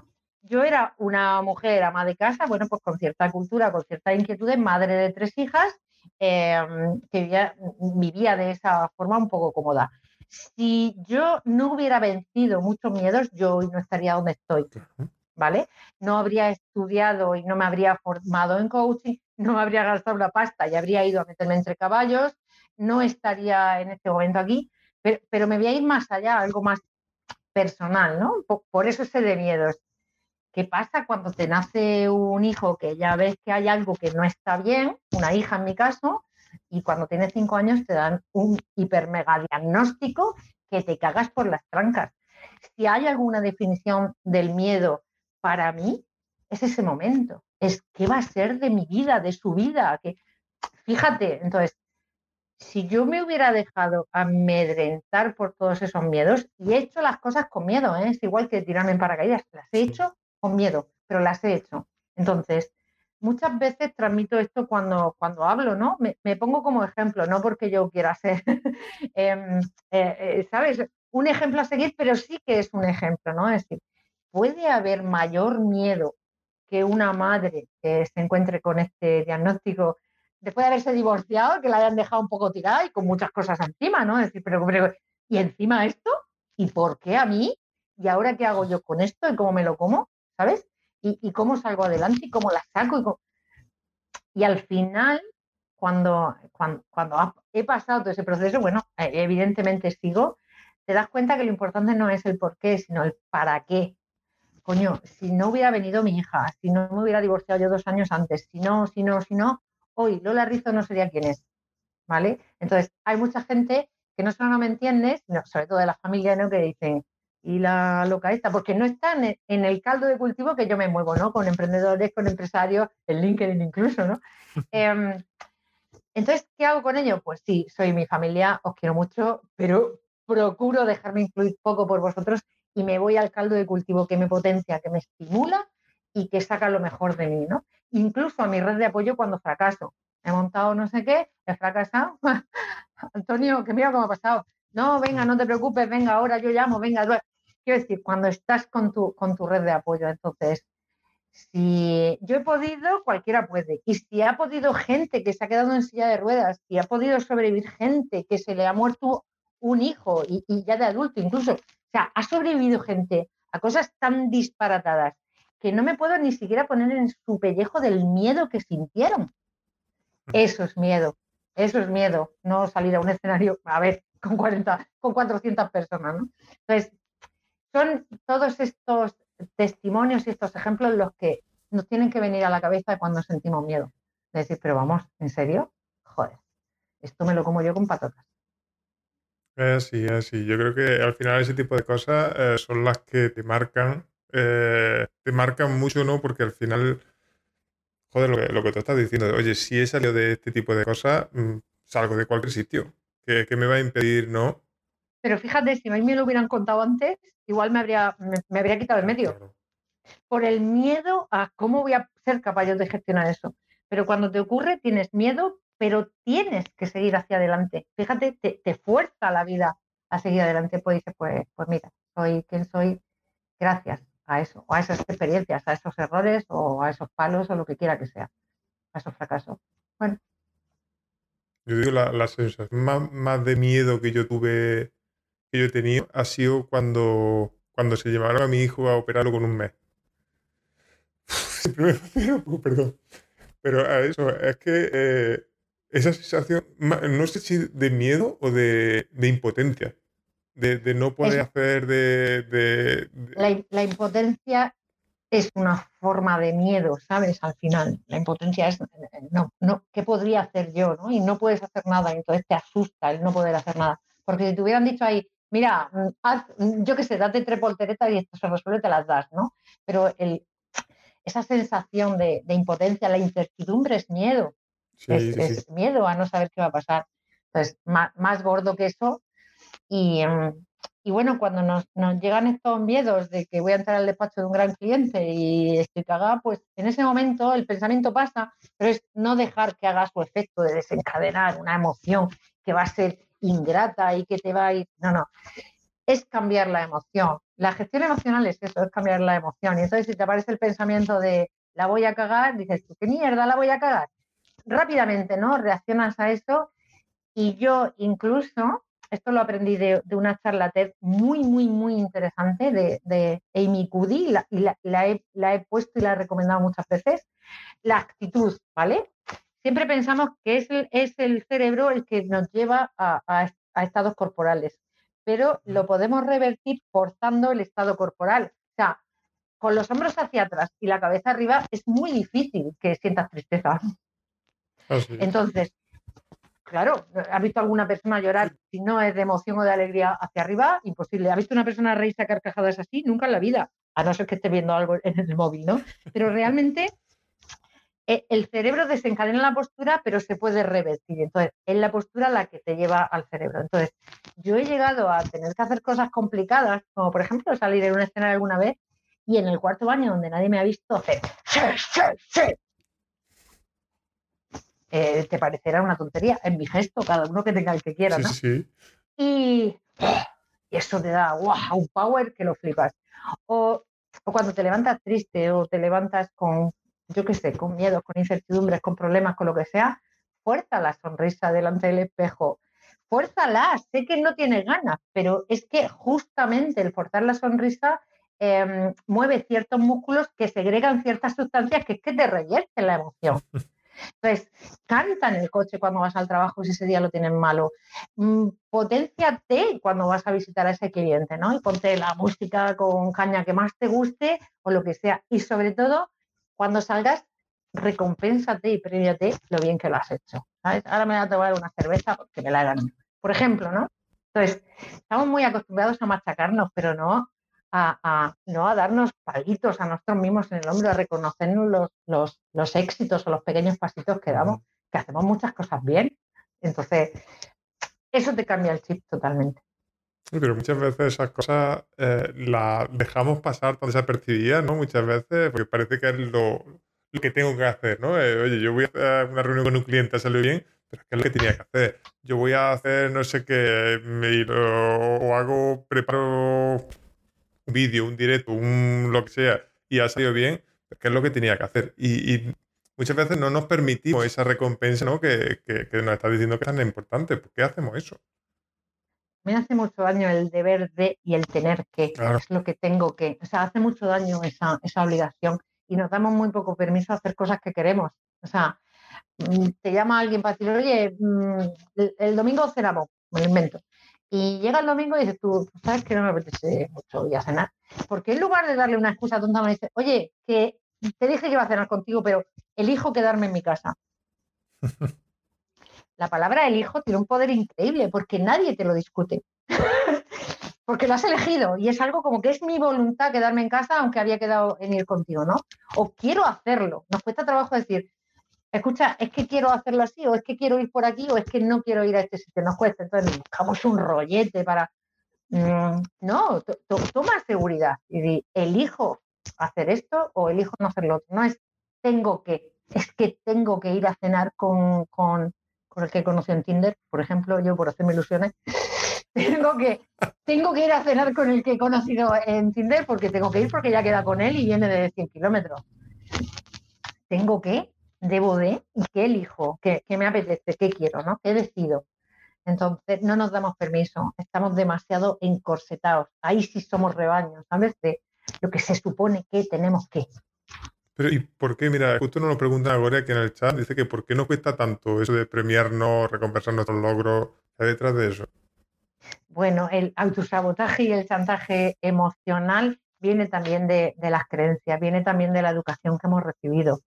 O sea, tú normalmente a, tu, a tus padres les dices que no quieres estudiar y que lo que quieres es pintar cuadros y que es lo que te dicen. Píntalo, pero tienes que ir a la universidad, tienes que estudiar, tienes que conseguir un trabajo fijo, tienes que, ¿no? O no tienes que. Entonces, son cosas que por nuestra educación, por nuestra cultura, sin culpar a los padres, por supuesto, porque a ellos también les tocó otro tienes que, ¿no? Em, lo son creencias al final y lo tenemos muy grabado a, fuego. Entonces, no nos sentimos libres, no, no somos libres, no, no hacemos lo que queremos. no elegimos a las personas que queremos y luego nos cuesta trabajo divorciarnos de las personas con las que no queremos estar, ¿no? Porque qué va a decir la familia, qué van a decir los chiquillos, qué van a decir... E, entonces, em, no sé por qué nos cuesta tanto trabajo darnos permiso, pero cuando descubres que te puedes dar permiso incluso para estar cabreado, o sea, hoy me levantaba mala leche, no sé por qué, pero me doy permiso. O hoy estoy triste y no sé por qué, sobre todo las mujeres que tenemos momentos de decir, bueno, pues me doy permiso. Hay una diferencia muy grande entre una emoción y el estado emocional. Si yo tengo tristeza hoy porque se me ha muerto quien sea o lo que sea, no es una mala emoción, es una emoción lógica y viene a decirme cosas. Si esa tristeza la dejo que se hospede en mí siete meses, entraré en una depresión y eso será un estado emocional. Entonces, sí que hay que dar permiso a las emociones que, vienen, ¿no? Eh, porque vienen a hacer algo. Ahora bien, yo hoy me permito estar triste, pero mañana a las 9 de la mañana estoy al pie del cañón. O sea, yo, yo misma me pongo muchas veces plazos, ¿no? Cuando estoy pasando malas épocas digo, uy, que no, que no veo por dónde voy a salir, ¿no? Venga, vale, hoy me voy a pasar todo el día llorando y en pijama y con los pelos revueltos. Pero hasta mañana a 9 de la mañana, mañana a 9 de la mañana, entonces ponerse plazos uno mismo. Y reconocerse, se habla mucho del, del refuerzo positivo, la importancia del refuerzo positivo en la educación, incluso con el adiestramiento a, animales. El refuerzo positivo hace más efecto que el castigo hacia lo que, o, la, reprimenda a lo que no estás haciendo bien. Vale, no sabemos la teoría, pero nosotros mismos nos fustigamos. Eh, en, lugar de premiarnos. Entonces, tú has tenido hoy un buen día y has cerrado un buen negocio, o lo que quiera que sea, y no me doy besos porque no llego, pero voy a tomar una cerveza o me voy a dar un baño con, con, sales porque hoy, porque yo lo valgo. Eso em, motiva muchísimo, ¿vale? El ir consiguiendo pequeñas metas y premiárselas, aunque sea con pequeñas cosas, pequeños reconocimientos, pequeñas cosas, motiva muchísimo. Eso lo tenemos que hacer también con los empleados, con el equipo. ¿Vale? Ese refuerzo positivo estimula a uno mismo también. Sí, sí, Así que es que es lo que tú dices, lo tenemos muy aprendido, ¿no? Que parece que, oye, al perrito, si para que no se haga pipí en casa, pues vamos a darle galletitas castigarlo. Claro. ¿Y por qué no lo hacemos nosotros? ¿eh? Venga, galletita para mí cuando me he portado bien, coño. Que no, que no, he cerrado un buen negocio, o he aprobado un gran examen, o lo que he salido de una situación complicada, o he gestionado maravillosamente lo que sea. Pues me voy a tomar una cervecita, una copita de vino por ejemplo. Por ejemplo, quiero decir que no sean grandes premios, o sea, vayan equiparados con lo que estás consiguiendo, pero es necesario, ¿eh? ¿eh? En el día es necesario tener eso también. Totalmente. Pues mira, te, leo una pregunta de, Jorge. Dice, yo suelo eh, esperar a sentir una pequeña señal interna de mejora emocional o fuerza para sobreponer los momentos bajos derivados del negocio. ¿Qué opina? ¿Alguna técnica para acelerar el paso hacia ese momento de remonte? Claro. Claro, claro técnica hay mucho. En este caso me está preguntando por algo muy general, ¿no? Entonces no, sabría qué decirle de esta manera tan general, pero es justamente lo que te estoy diciendo. Si la emoción, si, si ha venido, déjala que venga, pero si quieres cambiarla y quieres, una de las técnicas es cambiar tu postura. Absolutamente. Absolutamente. Entonces, estoy triste, cabizbajo, pues ahora lo que hago es esto, ¿no? O el ejercicio, mira, generarse endorfinas es muy fácil. Las endorfinas son drogas y son naturales y las, las agregamos nosotros. Qué poquito, y qué poquito, sí, y no tóxico, ¿no? Qué, poquito nos esforzamos en eso. Solo hay, hay tres formas de generar endorfinas, ¿no? Endorfinas, oxitocina. Una de ellas es el deporte o ejercicio físico. Entonces, si te encuentras muy mal, pégate un baile. Ya no digo que hagas flexiones, que también, si te encuentras muy mal em, o tienes un día negro, cálzate las zapatillas y vete a correr. Cuando vuelvas, nada habrá cambiado, pero tu estado de ánimo será muy diferente. ¿Por qué? Porque las endorfinas están haciendo eso. Entonces, una es el ejercicio físico, me da igual cómo lo hagas, puede ser un baile, hay canciones que nos mueven mucho, ¿vale? Otra es, y eso te lo puedes provocar, se lo puede provocar él. se puede poner los cascos y bailar dentro de un cuarto de baño, en un edificio y no se enteran ni las piedras. Es verdad. es verdad. Eh, otro, otro es el, uno es el ejercicio físico, otro es el humor, la risa. Entonces, eh, si, estás de mala leche y estás en tu casa, ponte vídeos de esos de chistes graciosos. Ponte a Joaquín, el del Betis, que es cojonudo el tío. Por ejemplo, esfuérzate, eh, fuérzate a, reírte, a reírte de verdad. Vamos, el estado de ánimo, el problema que tienes es el mismo, pero lo ves de otra manera. Y la tercera, y un poquito más íntima, es el sexo. Genera endorfinas. Claro, claro, Jorge dirá, a ver, lo del sexo tampoco lo vas a hacer en cualquier sitio con cualquiera. Bueno, pero yo doy la información, ¿no? Eh, sí, pero, pero esos tres actos, esas tres acciones generan eh, endorfinas, serotonina, adrenalina, todo lo que necesitamos para darle un chute de droga natural a nuestro cuerpo. O sea, que es un pispás. O sea, cambia la emoción así en cuanto quieras. No sé si le sirve. Ah, oye, a mí yo tengo que confesar que a mí me sirve. Yo cuando estoy un día así de bajo y de mal, lo que hago es el tema de la risa. Yo me pongo a verme monólogo, me pongo a verme cosas que me, que me, que me hagan eso, me haré de risa. Y, y, como tú dices, es que es justo como tú dices, no, las cosas siguen igual, pero yo estoy de otra manera. Las ves de otra manera, es, tu mirada es otra. E incluso ves mejor las soluciones, ¿no? Cambias un poco el, el chip. Sí. Totalmente. Oye, Lola, no quiero, no quiero que, nos vayamos sin hablar un poco de ese, de, ese emprendimiento ¿no? y, del emprendimiento quizá un poco más difícil o, diferente, por, justo por lo que decía, por tener ya no, un hijo, porque no todo, pero sí a lo mejor un hijo, un familiar o algo, alguna situación que pueda complicarse un poco. ¿no? ¿Cómo, ¿Cómo lidias tú con ello? Porque yo tengo que reconocer que a mí a veces se me hace cuesta arriba. Y yo si no te lo reconociera, pues estaría mintiendo. Porque soy un... Hola, soy humana. esto, esto está muy bien, pero yo también tengo mis momentos, ¿no? Entonces, y, pero es lo que te digo, son emociones que tienen que venir y, hay que, aceptarlas. Pues eh, no sé cómo, se lidia con ello. Yo creo que muchas veces, y creo que me puedes dar la razón, nos dan incluso más fuerza. A veces decimos, pero ¿Y, de dónde saco yo la fuerza para y, y cómo es posible, ¿no? Entonces es, como, como estimulante, quizás también por ese pequeño reconocimiento de este paso nuevo ha dado mi hijo o esto he conseguido. Yo me encontré cuando la niña estaba en primaria, lo vas llevando, pero me di cuenta que el sistema educativo tenía muchas fallas. O sea, he dicho fallas, o sea, eran, eran grietas y enormes, ¿no? Mm, y, claro, yo tenía dos opciones. Una era pues aguantarme como todo el mundo, ¿vale? Y entrar en la rueda y estar quejándome pues en las redes o en las barras de los bares, que es lo que hacen todos los españoles, o, hacer algo. Eh, difícil cambiar el sistema educativo una persona sola, pero bueno, tratar de hacer algo, ponerse en marcha, al final te endorfina, ¿no? Esa, esa motivación. Y, bueno, pues eh, tuve una idea, me, me, puse a nutrirme mucho de los expertos, a ver vídeos, a leer libros, a contactar con gente, yo soy un poco vergonzosa.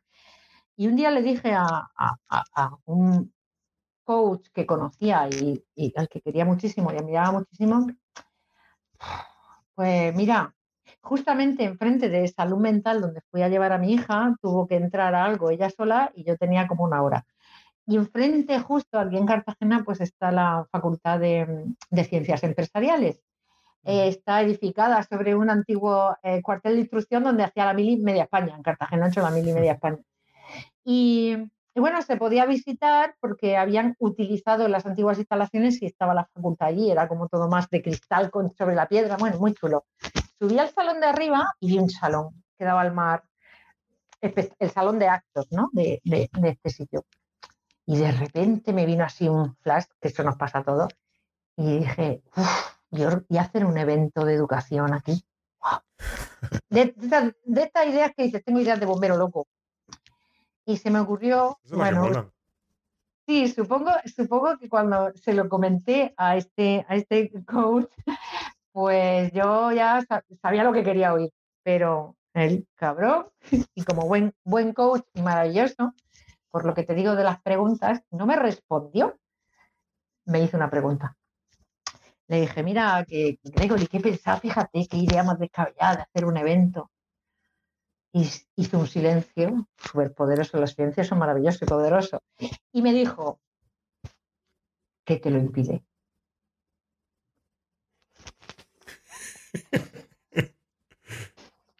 en ese momento pensé, ¿para qué? ¿Qué, me lo impedía? ¿El miedo? ¿Qué, me lo impedía, no? El, el, el liarme la manta a la cabeza. Y me metí en ese berenjenal y, em, ese fue el primer, ahí hice el primer evento. Al segundo casi no lo hago porque yo palmé mucha pasta ahí y mm, me arruiné. y, em, pero me encontré por la calle a, una persona, además el presidente de la Asociación de Jóvenes Empresarios de Cartagena, que cuando le dije lo de mi evento la primera vez me dijo, tú estás loca, aquí en Cartagena eso no funciona, Cartagena, Cartagena. Esto, esto es algo que se dice en todos los lugares, ¿no? Aquí eso no funciona. Y, mm, y bueno, lo hice con todas mis dificultades y al año siguiente me lo encontré y me dijo, ¿cuándo hacen la segunda edición? Y dije yo, segunda edición, calla loco. Y me dijo, ahora no puedes parar. Y digo, ¿y este cabrón que me dijo que a dónde iba yo ahora me está diciendo que no me pare? Entonces, eh, al final es lo que estamos hablando, ¿no? Te, lías, te, te, metes, cruzas el charco, te embarras y de repente hay una persona que te dice, ole, hay tus cojones, ¿no? Y, mm, y así arranqué y he hecho ya cinco. El año pasado no lo hice por, el, por el COVID. He hecho cinco eventos a nivel nacional. Monté una asociación. Ahora pretendo que sea fundación, es lo que siempre he pretendido. Eh, pero necesito 30.000 euros para ello. Y, y hice cinco eventos, dos en Cartagena, en ese lugar, en ese lugar que yo soñé. No te imaginas cuando pasaban los dos días porque el evento duraba día y medio. Yo ya que me metía, me metía, ¿no? Em, traje a 15 ponentes de toda España. Yo eh, conseguí que el del café patrocinara con el café, que el de no sé qué patrocinara, conseguí donaciones, bueno. Y, y, no te imaginas la sensación después cuando se acabó, aquella noche, después de haberse acabado todo y de haber sido los ponentes cada uno a su sitio. Lo he hecho. Lo he hecho. Lo he hecho, ¿no? Entonces, mira, 100 y palmé dinero.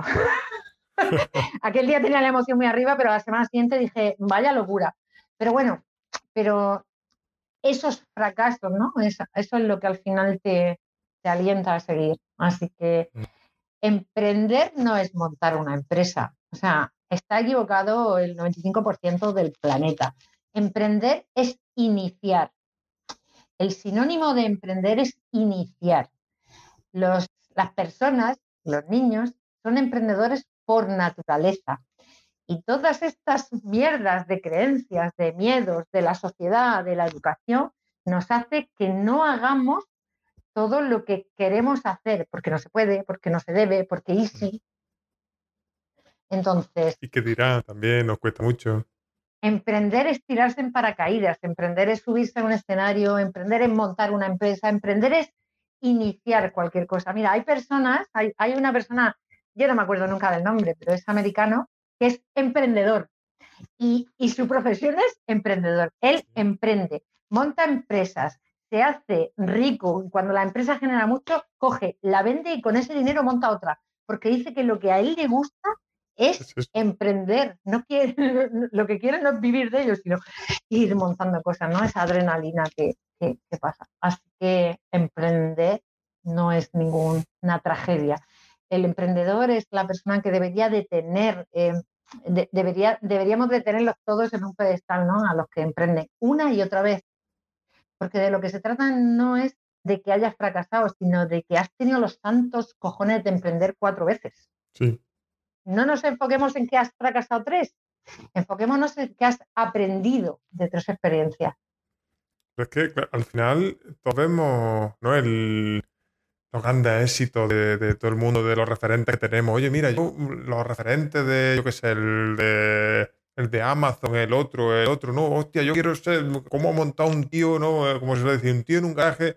Pues cuántas hostias han tenido que pegar esos tíos en esos garajes, cuántas mm, montón de mierda habrán tenido que crear para que salgan cosas interesantes. Pero mira, de uno de esos garajes surgió un tío y una empresa que seguramente habría dado absolutamente toda su fortuna por haber vivido unos cuantos años más, por ejemplo. Es que pensamos, o sea, desde fuera vemos que el éxito es el dinero o es la posición, pero no sabemos lo que hay detrás de esas personas. Tienen divorcios millonarios em, y, tienen muchas cosas que no sabemos. Vemos la fachada, la imagen, lo, que, lo que estábamos hablando, ¿no? Entonces, queremos ser como ellos en eso, pero seguramente si supiéramos qué otras miserias tienen, porque las tienen, porque todos las tenemos, pues a lo mejor no les envidiaríamos tanto. Entonces, todo eso es lo que hay. La idea de, todo esto que estoy contando es, abrir la mente simplemente, ¿no? Que estamos muy encorsetados en muchas cosas y es simplemente dar las posibilidades a que, ¿y si ese no es tan feliz como parece? ¿O y si tener dinero tampoco es tan... Claro, me encanta esto que dices porque vengo mm, discutiendo últimamente muchos directos y demás eh, el tema este, ¿no? Que mucha gente emprende buscando y busca además en, el marketing no esa fórmula mágica para hacerse millonario, ¿no? Hacer los típicos lanzamientos de seis cifras que se buscan y todas estas cosas. Y se tiran toda su vida, quizá, o, un periodo hasta que muchas veces se dan por, por, ya y, decir, oye, ya no aguanto más, ya no puedo rendir más. Porque eso es lo que persiguen, ese éxito mm, monetario y como hemos mencionado ya varias veces en esta, en esta conversación, creo que el, el, para mí el éxito es simplemente disfrutar del camino. Pues, de saber disfrutarlo. Si, me, si me permites una cosa, el dinero nunca, nunca es el objetivo de nadie, nunca. Es la emoción que hay detrás. Yo ahora te pregunto, si quieres responderlo, por supuesto. Eh, tú quieres ganar mucho dinero. ¿para qué lo quieres? Pero fíjate que yo no, mm, no, pretendo ganar mucho dinero. No es, no es mi objetivo. Bueno, pues dinero, vale. Pero mm, bueno, quiere ganar dinero. Claro, para mí, personalmente, para mí, el tema del dinero es eh, de, de, alguna manera una recompensa y una forma de seguir en el, en el camino. Pero ¿para qué quieres ese dinero? ¿Para usarlo en qué? Pero es que no, ya te digo, no tengo, por ejemplo, mm, yo siempre lo he dicho, yo si, si me tocara la lotería seguiría haciendo lo que hago y seguramente, obviamente con otro medio, con otras cosas, ¿no? Pero seguiría haciendo lo que hago porque me gusta y porque creo que aquí viene ¿no? el tema de, oye, la falta de humildad, porque creo que estoy ayudando eh, muchas veces para, eh, para dar a conocer a lo mejor cosas, ¿no? Quizás lo hablábamos tú y yo antes de, de empezar. Eh, creo que tengo cosas que aportar al, mundo. Hay mucha gente que, puedo echarle una mano de alguna manera, de alguna manera u otra. Y idiota no soy. El dinero pues me sirve para vivir, para mantener a la familia y demás. Y seguramente para seguir expandiendo de alguna manera el mensaje que pueda tener. Pues fíjate, es que me lo has puesto un poco más difícil, pero voy a lo que iba. Lo que, lo que, no, pero voy a lo que iba y es que, eh, y los que nos estén escuchando, pues que lo piensen también, ¿no? El, yo quiero el, dinero por tener dinero o detrás de eso hay mejorar la, eh, la, vida de mi familia, eh, curarme de, viajar a no sé dónde. Y detrás de eso, ¿qué hay? Detrás de eso hay una emoción mía, de mía, ¿vale? Quiero mejorar la vida de mi familia porque es muy importante o porque quiero lo que sea, ¿no? Entonces, el dinero para nadie, aunque no lo parezca, porque ni siquiera ellos lo saben, eh, para nadie es un fin, es el medio. Mm.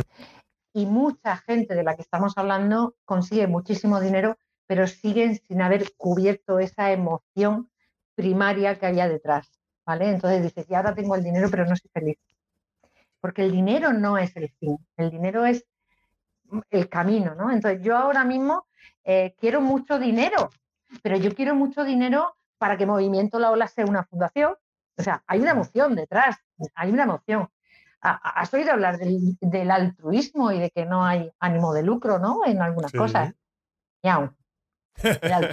El, altruismo no existe, no existe, porque siempre recibo algo a cambio. Si no es económico, es una emoción. Y si me voy a África a ayudar a los niños a estar en las misiones, yo no cobro dinero, pero no es altruista, yo recibo algo a cambio, yo me voy allí por la emoción que yo recibo de, como tú has dicho, de ayudar, de trascender, de transmitir, de compartir. Esas son emociones. Entonces, eh, detrás de ese dinero que anhelamos eh, ahí hay esa emoción, ¿no? Entonces, es lo que le pasa a muchísima gente. Y luego, fíjate que esto, siempre que estos ricachones se van a morir, dicen que cambiarían todo lo que, lo que, lo que tiene, o por recuperar a ese hijo que ha fallecido, o por, o por, o por. dices tú, claro, y ahora lo dices, cabrón, ahora, ahora que has ganado tanto, ¿no? Pero, pero esto nos enseña que una vez que lo has conseguido, esto es como el consumismo, ¿no? Es una manera de recibir esa recompensa efímera, ¿vale? Cuando, cuando, tú anhelas mucho ciertas zapatillas de deporte o cierto reloj que vale un huevo y al final lo consigues, tienes una satisfacción inmensa, y esto nos pasa cuando vamos de compras, sobre todo las mujeres, tienes una recompensa eh, inmediata y efímera pero cuando ha pasado ese día, tú sientes la necesidad de comprarte otra cosa que te dé esa emoción. No son emociones que se mantengan en el tiempo, ¿no? Entonces, el consumismo es eso. Vamos buscando siempre, uy, me he comprado, me he comprado por el estrenar, por el estar dando. Y eso tiene que ver mucho con, la inseguridad. Entonces, el dinero de por sí no es un, objetivo. Nadie, ¿sabes? E, e, es, hay detrás una emoción.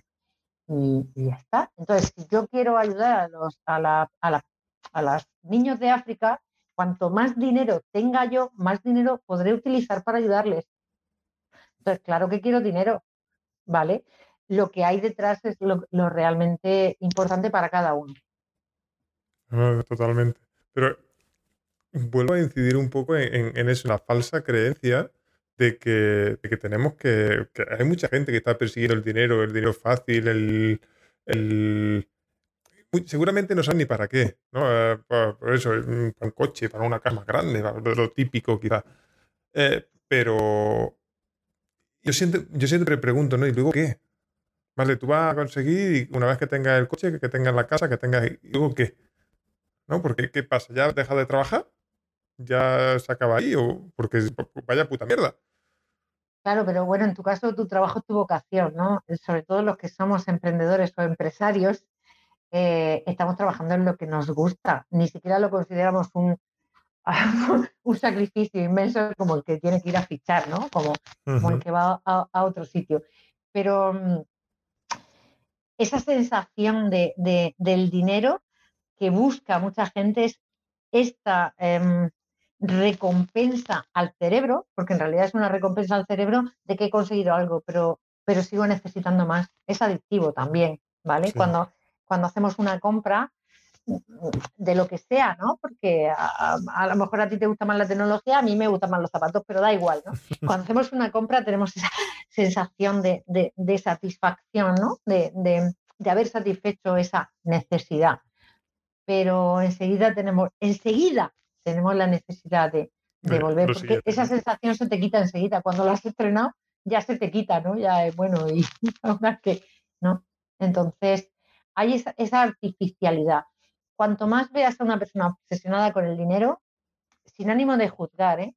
No, no, no, ni mucho no. Más, lo más posible o, de compras, las compras compulsivas son, son, son, un vicio, son una adicción, ¿no? Eh, lo más posible es que tenga problemas de autoestima, que detrás hay inseguridad, que hay lo que sea, ¿no? Entonces, es esa manera de recompensar a su cerebro y anestesiarlo el tiempo que dure. Mira, me dice eh, Jorge por aquí que se va a formar en funnel para hacer la competencia. Eh, de verdad, qué cosas tiene aquí la gente. cuando quieras, Jorge, todo esto. Eh, oye, llevamos ya un par de horas aquí charlando. ¿Vale? yo, estoy, encantadísimo, pero acabo de mirar el reloj y. No me, da, no cuenta. Y, creo que estoy abusando ya de ti. es que me, tira, me tiras de la lengua, me has tirado de la lengua.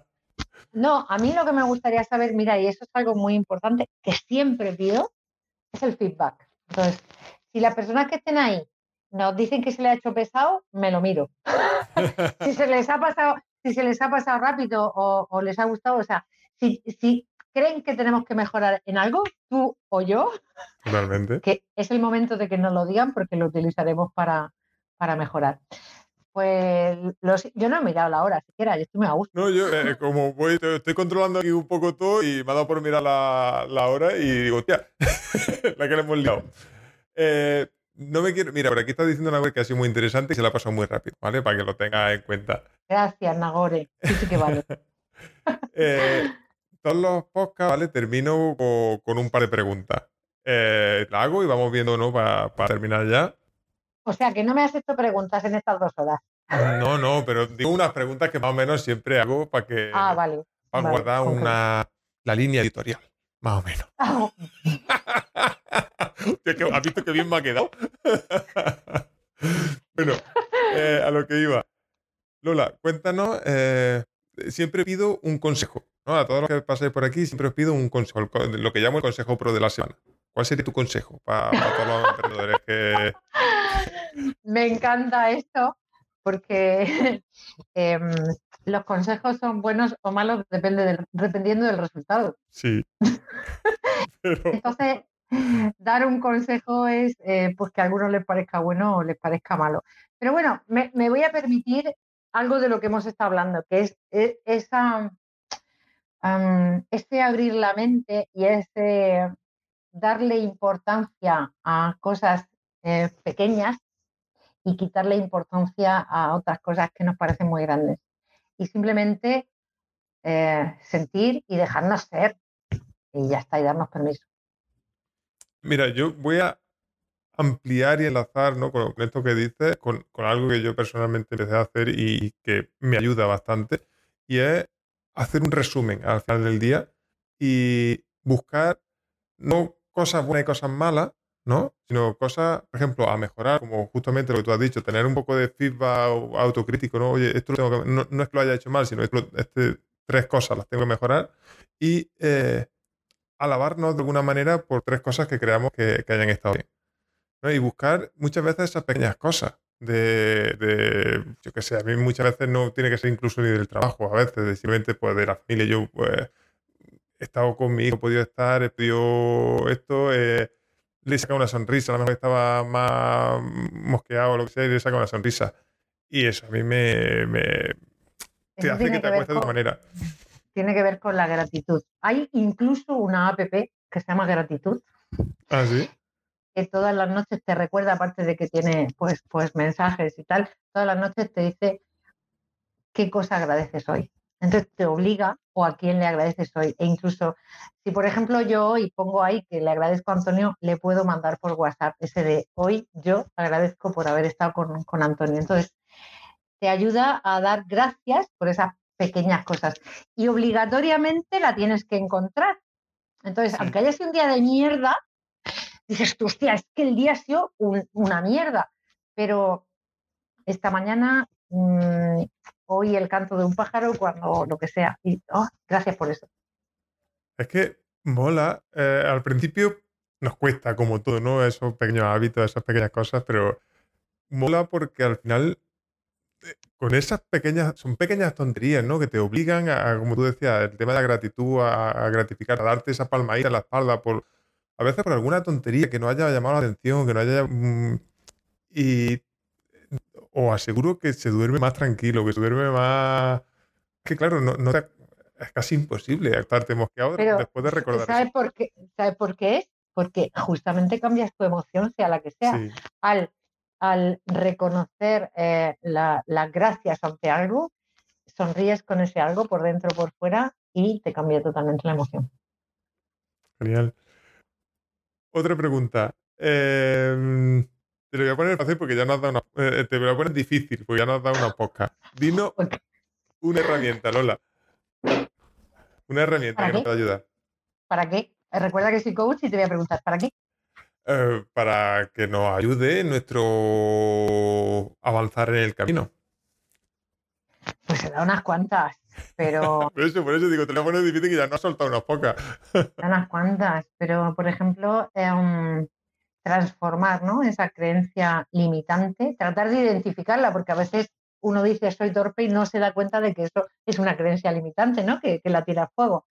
Eh, tratar de identificar esa creencia y como las creencias son hábitos y los hábitos solo se pueden cambiar sustituyéndolos por otros, eh, tratando de, de, siempre de sustituir hábitos tóxicos por hábitos saludables. O sea, no puedes dejar de fumar y inyectar chocolate, tienes que dejar de fumar y hacer deporte. Claro, claro, por, por, eso, ¿no? Entonces, la creencia limitante es un hábito, reconocerla y sustituirla por una creencia que sea potenciadora. Por ejemplo, del soy torpe al soy el puto amo.